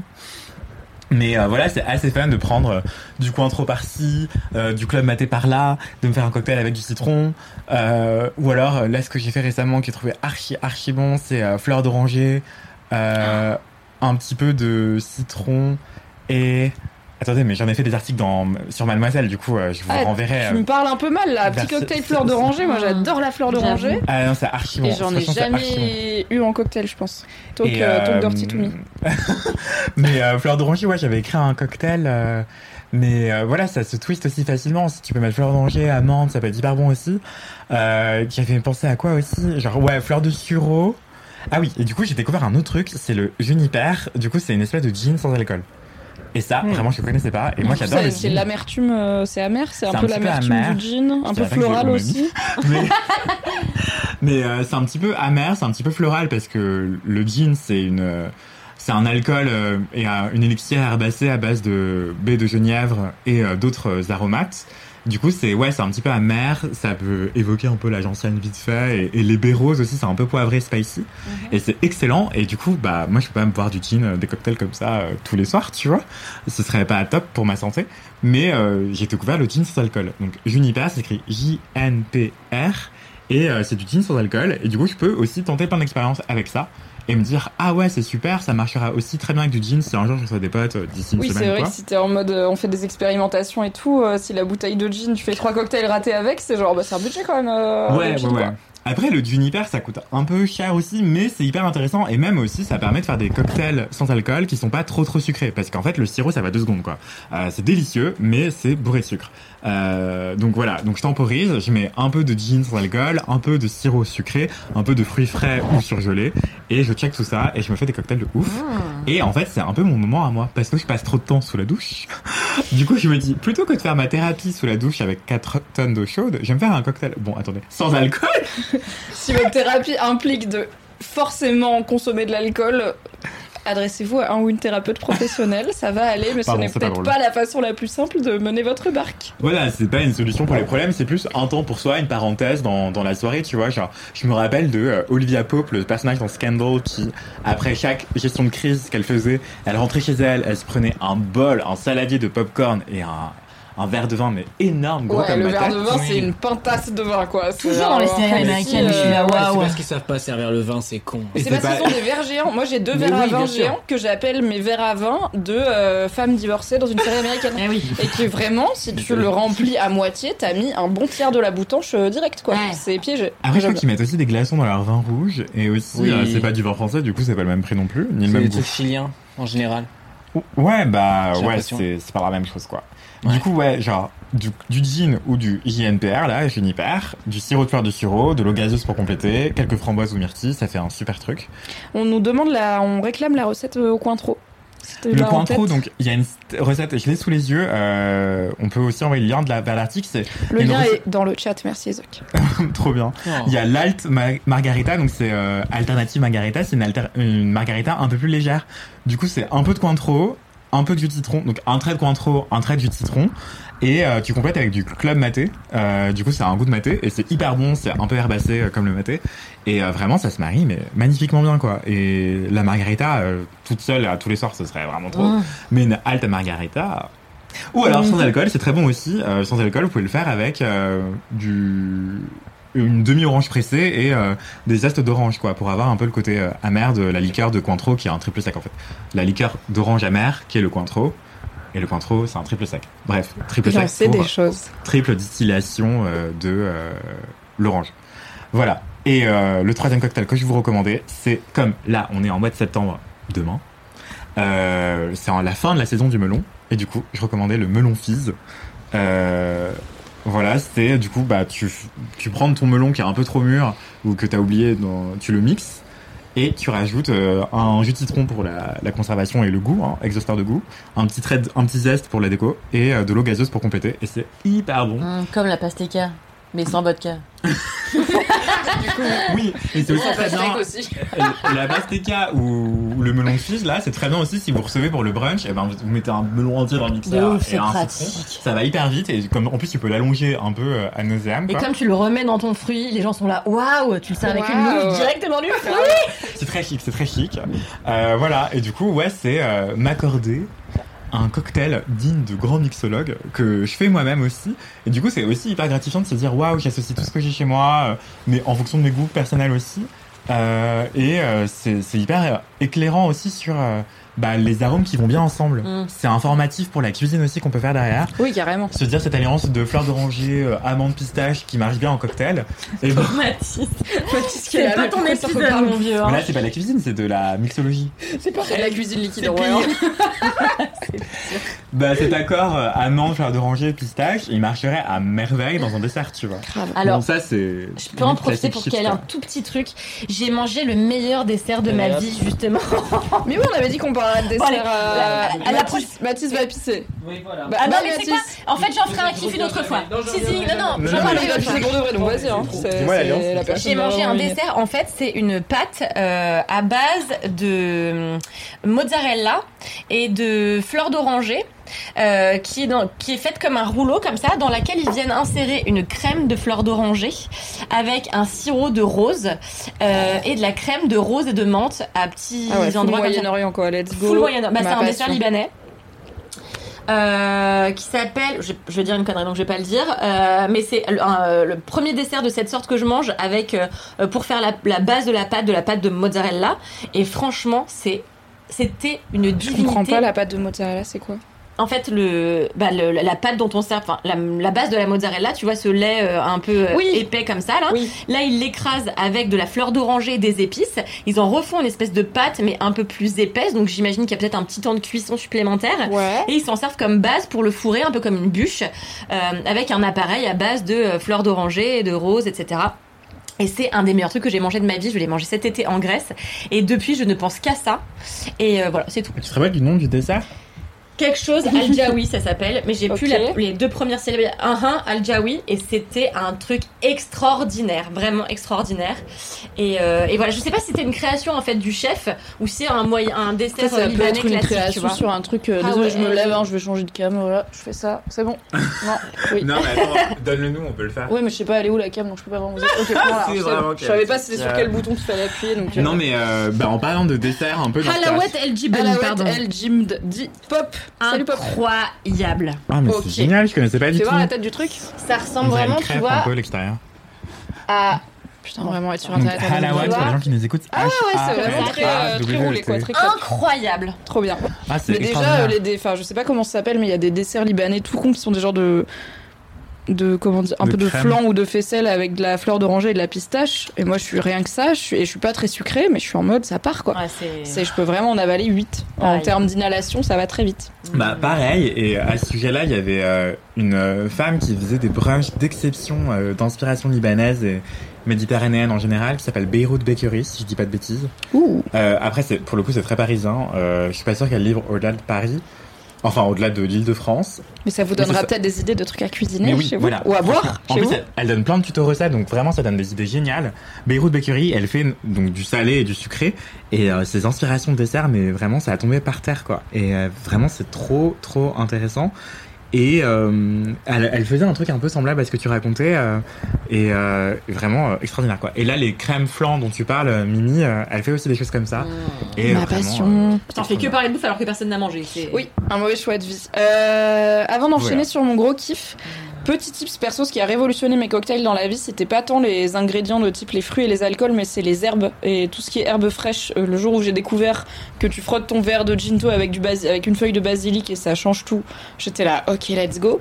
Donc si jamais tu veux continuer euh, ton aventure cocktail, il était pas encore très herbe fraîche, ça peut faire la diff. Après, moi j'aime pas trop le sucré, donc je vais toujours choisir un cocktail aux herbes plutôt qu'aux fruits, tu vois, typiquement. Mais je trouve que ça fait des trucs hyper subtils, hyper nuancés, trop trop bien. Je suis entièrement d'accord avec toi et d'ailleurs astuce d'adulte c'est euh, quand vous achetez enfin si vous achetez des herbes fraîches en sous forme de bouquet genre un bouquet de basilic ou un bouquet de menthe ou un bouquet de coriandre Yes. car c'est délicieux euh, avant que ça ne se gâte pensez à les mettre dans votre congélateur. Vous les mettez dans un sac plastique et vous les mettez au congélateur. D'ailleurs le lendemain euh, souvent les feuilles et les tiges se sont évidemment solidifiées. Et du coup un peu les frotter. Et du coup les tiges sont plus faciles à retirer et vous gardez que les feuilles. Donc c'est trop bien. Et après les feuilles bah, vous les mettez dans votre cocktail euh, c'est délicieux ou dans vos plats voilà je fais ça Oui, avec pour le la basilic cuisine, la euh, clairement, la j'ai du basilic au congélo euh, toute la vie parce que qui arrive à faire survivre un basilic en vrai, c'est compliqué quoi. Très Voilà, compliqué. donc, congelez vos herbes romarin pulco Ok, ok. Gin romarin pulco, je note sur le chat. Gin romarin, c'est toujours euh, un oui. L'abus d'alcool est bien sûr dangereux pour la santé. Vous pouvez mettre du JNPR ou autre alternative aux alcools pour avoir des cocktails savoureux, mais qui ne font pas de problème à votre petit corps. Et cumulez les choses et achetez-vous le petit fumoir et faites fumer vos Oh cocktails oui. au romarin. Et je pense Et là, que là, ça on est part. au top. Non, mais là, vous m'invitez, on emménage ensemble quoi. Tu mets le verre dans le fumoir? Ouais, ouais, bah par exemple, T'as jamais un- fait un cocktail fumé, c'est incroyable. Au thym, souvent ça se fait au. Quoi Non, mais on t'a attendu. Comme on est sympa, on t'a attendu. Non, mais Oui, on va conclure. thym les cocktails. Ça se fait beaucoup. Mais non, je vais pas vous interrompre. Non, mais on, jamais aussi. You do you. On va conclure. Merci beaucoup, Anthony, pour ce gros kiff. Voilà, me la très envie. Euh, de boire des coups avec toi. Je comprends bien. Comment traiter son basilic pour qu'il soit très prolifique? Eh ben, Isaac, tu me diras tes secrets sur le chat. Personnellement, je les ai pas. Même si mon basilic citronnelle a tenu 5 mois quand même. Bravo à lui, Ah ouais. on l'embrasse. Ouais, il est plus que juste sur beaucoup la de gens fin de sa vie. Mm. Aussi, ouais. Moi, mon gros kiff, c'est de euh, faire quelque chose que je fais beaucoup, mais de le faire différemment et d'y retrouver du plaisir, euh, puisque c'est écrire, ce qui est quand même quelque chose qui fait partie de ma vie since forever, depuis que j'ai appris à écrire, mais que je faisais plus trop ces derniers temps parce que j'étais au chômage euh, déjà. Enfin, je suis au chômage. Je suis partie chez Mademoiselle fin avril. Vous vous souvenez On était là, on en a parlé sur Twitch, c'était super. Et bah, depuis, j'ai fait différentes missions, mais assez peu qui consistent à juste de l'écriture. À part, j'ai écrit un podcast, bah, d'ailleurs dont on avait parlé puisque c'était pour Mademoiselle et l'ONG Plan International, qui s'appelle Quatre filles et une culotte tachée. Vous pouvez toujours l'écouter, il est super. Sans vouloir me jeter des fleurs, je trouve qu'il est super et bravo pour le boulot que vous avez fait. caméra, mais je- on est là. On est là, on est là, on est là. C'est il y a trois. Et euh, donc il y avait cette mission qui était de l'écriture, mais les autres c'était pas de l'écriture pure. Et du coup ça a fait un petit moment fondamentalement que j'ai pas tant écrit euh, en prenant le temps de me dire tiens là je vais écrire un truc parce que avant, en gros j'avais, je pense que je connaissais trois façons d'écrire avant. Il y avait écrire euh, les émotions que j'ai dans les tripes et les sortir dans un truc très écriture automatique, euh, flux de conscience euh, pas très retravaillé et balancer ça sur internet en mode salut c'est mes tripes, bonjour. Et les gens faisaient c'est super et j'étais là merci, j'étais pas sûre. J'étais pas sûre d'être valide, merci de me valider. Sur C'était top, Internet je vais... Genre sur des blogs Ouais ouais j'ai un blog euh, mymygagl euh, point, euh, Et wordpress.com. aussi sur euh, Mademoiselle, je sais pas si tu Et connais. sur Mathilde. Mademoiselle, j'ai aussi euh, publié, mais sur Mademoiselle, c'était un peu plus travaillé quand même. Il y avait au moins des sauts de ligne des intertitres. sur mon blog, c'est vraiment genre les émotions. J'ai pas publié dessus depuis 2019, mais je compte m'y remettre. Euh, donc euh, voilà, jetez un œil si ça vous intéresse pour avoir une idée de ce que j'écris quand j'écris vraiment. En YOLO, il n'y a pas de construction. Après, sur MAD, j'ai appris à écrire, on va dire, fondamentalement deux familles d'écrits. Euh, L'écrit où l'important c'est que ça soit vite fait, bien fait, c'est-à-dire c'est de l'actualité. Et après, il y a donc il faut que ce soit vite fait. Et après, il y a le côté il faut que ce soit bien fait, qu'il y ait toutes les infos et tout. Mais il y a le challenge écrire vite.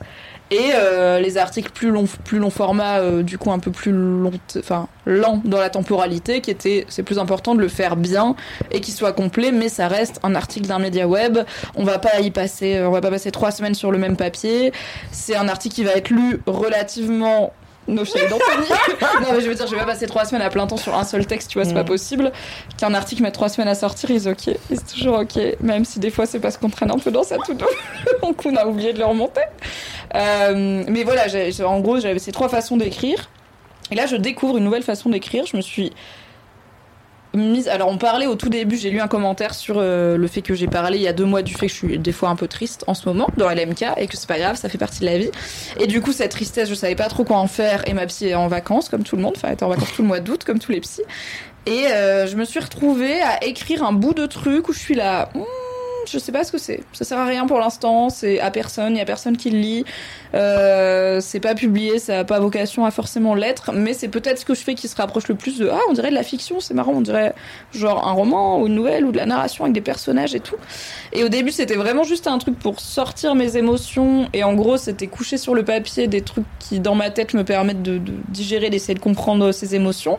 Et c'est en train d'évoluer. Et c'est trop marrant d'écrire un truc et de le voir évoluer de ah c'est juste une forme d'exutoire. Ah non, je commence à y réfléchir en termes de personnages, en termes de construction. Je me relis et je suis là, non, ça c'est un mot que j'ai déjà utilisé à trois paragraphes, donc je vais le faire différemment. Mais j'apprends, attention, à 30 ans, après 10 ans où je suis payée pour, entre, entre autres, quand même, écrire des trucs, j'apprends à écrire de façon un peu littéraire, je dirais, un peu plus littéraire. Et je pense que c'est ce que tu fais beaucoup, Cal, avec tes ateliers d'écriture et tout. Mais moi, c'est un exercice qui m'a jamais passionné pour moi personnellement et. Euh, même les auteurs que j'aime et tout, je vais pas, enfin ça me passionne pas d'apprendre leur façon d'écrire. Je vais jamais me dire ah oui j'aime trop parce qu'il a tel champ lexical et tout. C'est plutôt euh, ça en gros, c'est tous les trucs qui font qui sont inconscients qui font que j'aime bien. Et mais je vais plutôt parler de d'histoire et de construction de personnages. C'est comme ça que je définis les, les histoires que j'aime bien qu'on me raconte. Ça va plutôt se jouer sur l'intrigue et les persos et pas tant sur la le verbe. Par exemple bah, j'adore Game of Thrones et je sais que la traduction française de Game of Thrones a mauvaise réputation surtout au début. Et en fait ils ont changé de traducteur au, genre au tome 2 je crois de la version française et c'est vraiment très différent. La honte pour euh, le traducteur. Ouais, euh, c'est même chaud, d'être le premier. Et franchement, j'ai aucun, j'ai pas vu la diff, j'ai aucun souvenir. En lisant, il n'y a pas un moment, alors que c'est vraiment une rupture de, niveau de langage et tout qui est assez. euh, parce qu'en gros, le premier traducteur, il écrivait en full médiéval, on va sortir des mots que plus personne n'utilise et tout. Et le deuxième, il est là, George. R. Martin, il écrit fuck et shit, on va écrire euh, putain de merde, tu vois, euh, dans Game of Thrones, ça passe quoi. Donc il y a quand même une rupture de niveau de langage et de style, et moi j'ai jamais remarqué. J'ai enchaîné les deux, j'étais là, on crouse, c'est la même histoire. Parce que c'est les mêmes persos et c'est la même histoire. Donc l'aspect littéraire, pour une meuf littéraire, n'a jamais été ma passion. Ah, je sature un peu, pardon.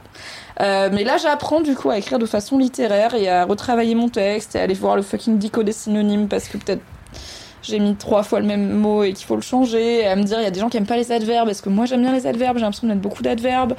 Je sais pas s'il y a des teams.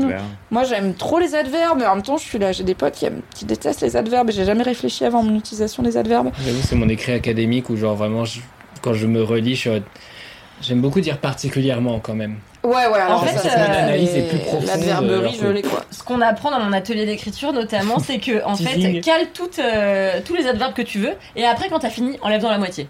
Et en Oui, général, je ça sais- donne un bon tu vois, je sais qu'il va y avoir une étape en lèvant la moitié parce que j'ai des potes qui ont écrit de la fiction et qui, du coup, étaient plutôt dans la littérature et tout. Et je suis là, mais je vois pas qu'est-ce que je vais faire quand j'enlève la moitié. C'est des mots qui veulent dire un truc, il n'y a pas toujours des synonymes. Bref, on verra. C'est une étape réécriture à un moment. Après, l'adverbe, tu peux le faire porter par ton verbe, justement.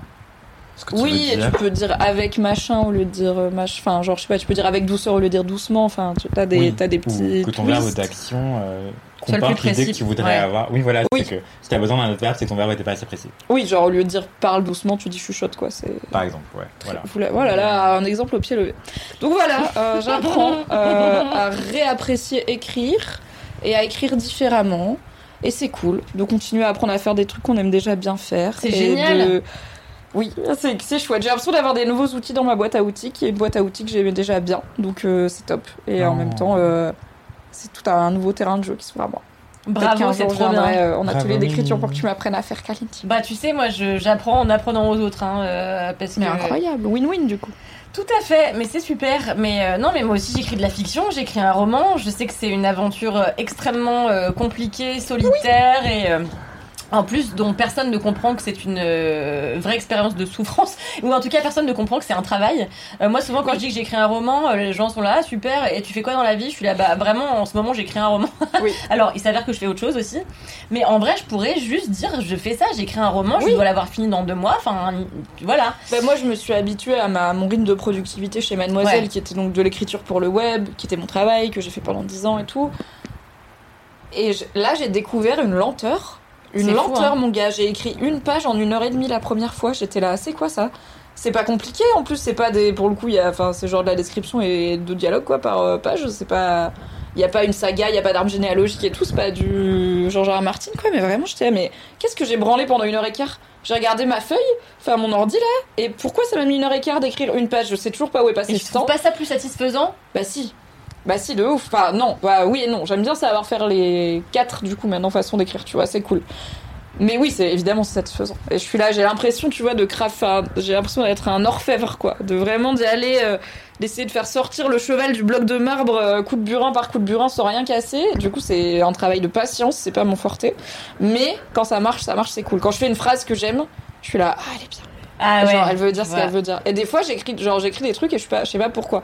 Genre à un moment je raconte un truc et à un moment j'ai écrit au milieu le vent se lève. Et je suis là je sais pas pourquoi je raconte que le vent se lève. Genre ça n'a pas de sens dans l'histoire, ça veut rien dire mais au moment où j'écrivais j'étais là et là le vent se lève du coup je vais l'écrire. C'est fascinant la fiction. Incroyable ou pas les gens peuvent écrire des mots et après ça fait des émotions. Qui l'eût cru que c'était possible Faudrait creuser un peu cette histoire de Bah tu vois, moi j'ai lu, euh, en fait j'ai ma marraine qui m'a conseillé un, une- un, truc, euh, des romans qui je crois qu'ils sont au nombre de 9 de Hobbes, c'est Hobbes? Euh, je sais plus, un truc sur des chevaliers, euh, bon bref. Robin euh, ouais, c'est l'assassin royal. l'assassin royal. Oui, bah ça au micro. Donc j'achète le premier tome en me disant trop hâte de me plonger dans une grande saga. J'en lis 150 pages, j'ai trouvé ça tellement mal écrit, j'ai arrêté. Franchement j'ai pas réussi à l'assassin royal. Et franchement, mais parce que j'ai trouvé que la langue euh, était euh, hyper euh, non seulement abrupte, mais pas abrupte volontairement, genre euh, je veux donner du rythme à ce que je raconte. J'ai vraiment trouvé que c'était écrit avec le fion, quoi. Et je me suis dit, c'est peut-être une mauvaise traduction, ça arrive. C'est vrai. Et euh, elle, notamment, par exemple, il y a une autre autrice que j'adore qui s'appelle Camilla Lackman, euh, qui est une autrice suédoise. Et en fait, j'adore ce qu'elle écrit. Par contre, je trouve ça vraiment pas. Enfin, ça, c'est pas, ça me plaît pas. Donc, je suis là, c'est fou. Moi, c'est l'inverse. C'est vraiment comment on va utiliser le verbe et comment on va agencer les phrases qui va faire que je vais adorer un bouquin. Bah, notamment le kiff que je ferai euh, demain, donc la semaine prochaine, pour nos auditeurs, ne raconte rien. Mais c'est tellement drôle et c'est tellement bien écrit parce que des micro-idées. Et je préfère avoir des micro-idées super Yes. bien euh, euh, fabriquées, quoi, super bien agencées, plutôt que des grandes épopées où on écrit avec le fiono, quoi. Voilà, c'est mon avis personnel. Bien. Mais je chez vous. Si vous préférez les, livres écrits avec le fiono ou les livres avec des bonnes idées en tout cas, c'est trop cool que tu te mettes à ça. Bravo, Eh hâte oui. de lire ton roman. Ah bah, ne retenez pas votre souffle, les gars. C'est Guys and Girls and Non-Binary Pals, ça va être long. Donc vraiment, on va pas retenir son souffle, mais c'est cool euh, d'expérimenter ça. Et c'était- très cool de faire ce LMK avec vous. Est-ce qu'on a fini? Bah, Est-ce que quelqu'un a quelque chose à ajouter ou est-ce qu'on va bouffer là? On y va? Ok, on va manger. Nous, nous avons faim. Merci à tous et toutes d'avoir été là sur Twitch ou en podcast, beaucoup. tous les deux, Merci pour ce beaucoup. LMK numéro 208. Merci à l'équipe vidéo et euh, Twitch de Mademoiselle d'avoir installé ce live et de nous permettre de streamer.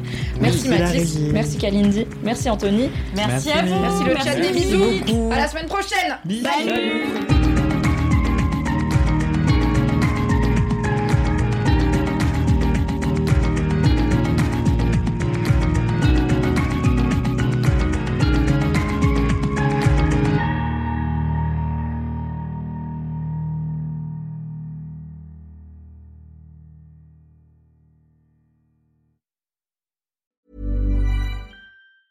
Hi, I'm Daniel, founder of Pretty Litter. Did you know cats tend to hide symptoms of sickness and pain? I learned this the hard way after losing my cat, Gingy. So I created Pretty Litter, a health monitoring litter that helps detect early signs of illness by changing colors, saving you money and potentially your cat's life. Pretty Litter is veterinarian developed, and it's the easiest way to keep tabs on your fur baby's health right at home. Go to prettylitter.com and use code ACAST for 20% off your first order and a free cat toy. Terms and conditions apply. See site for details.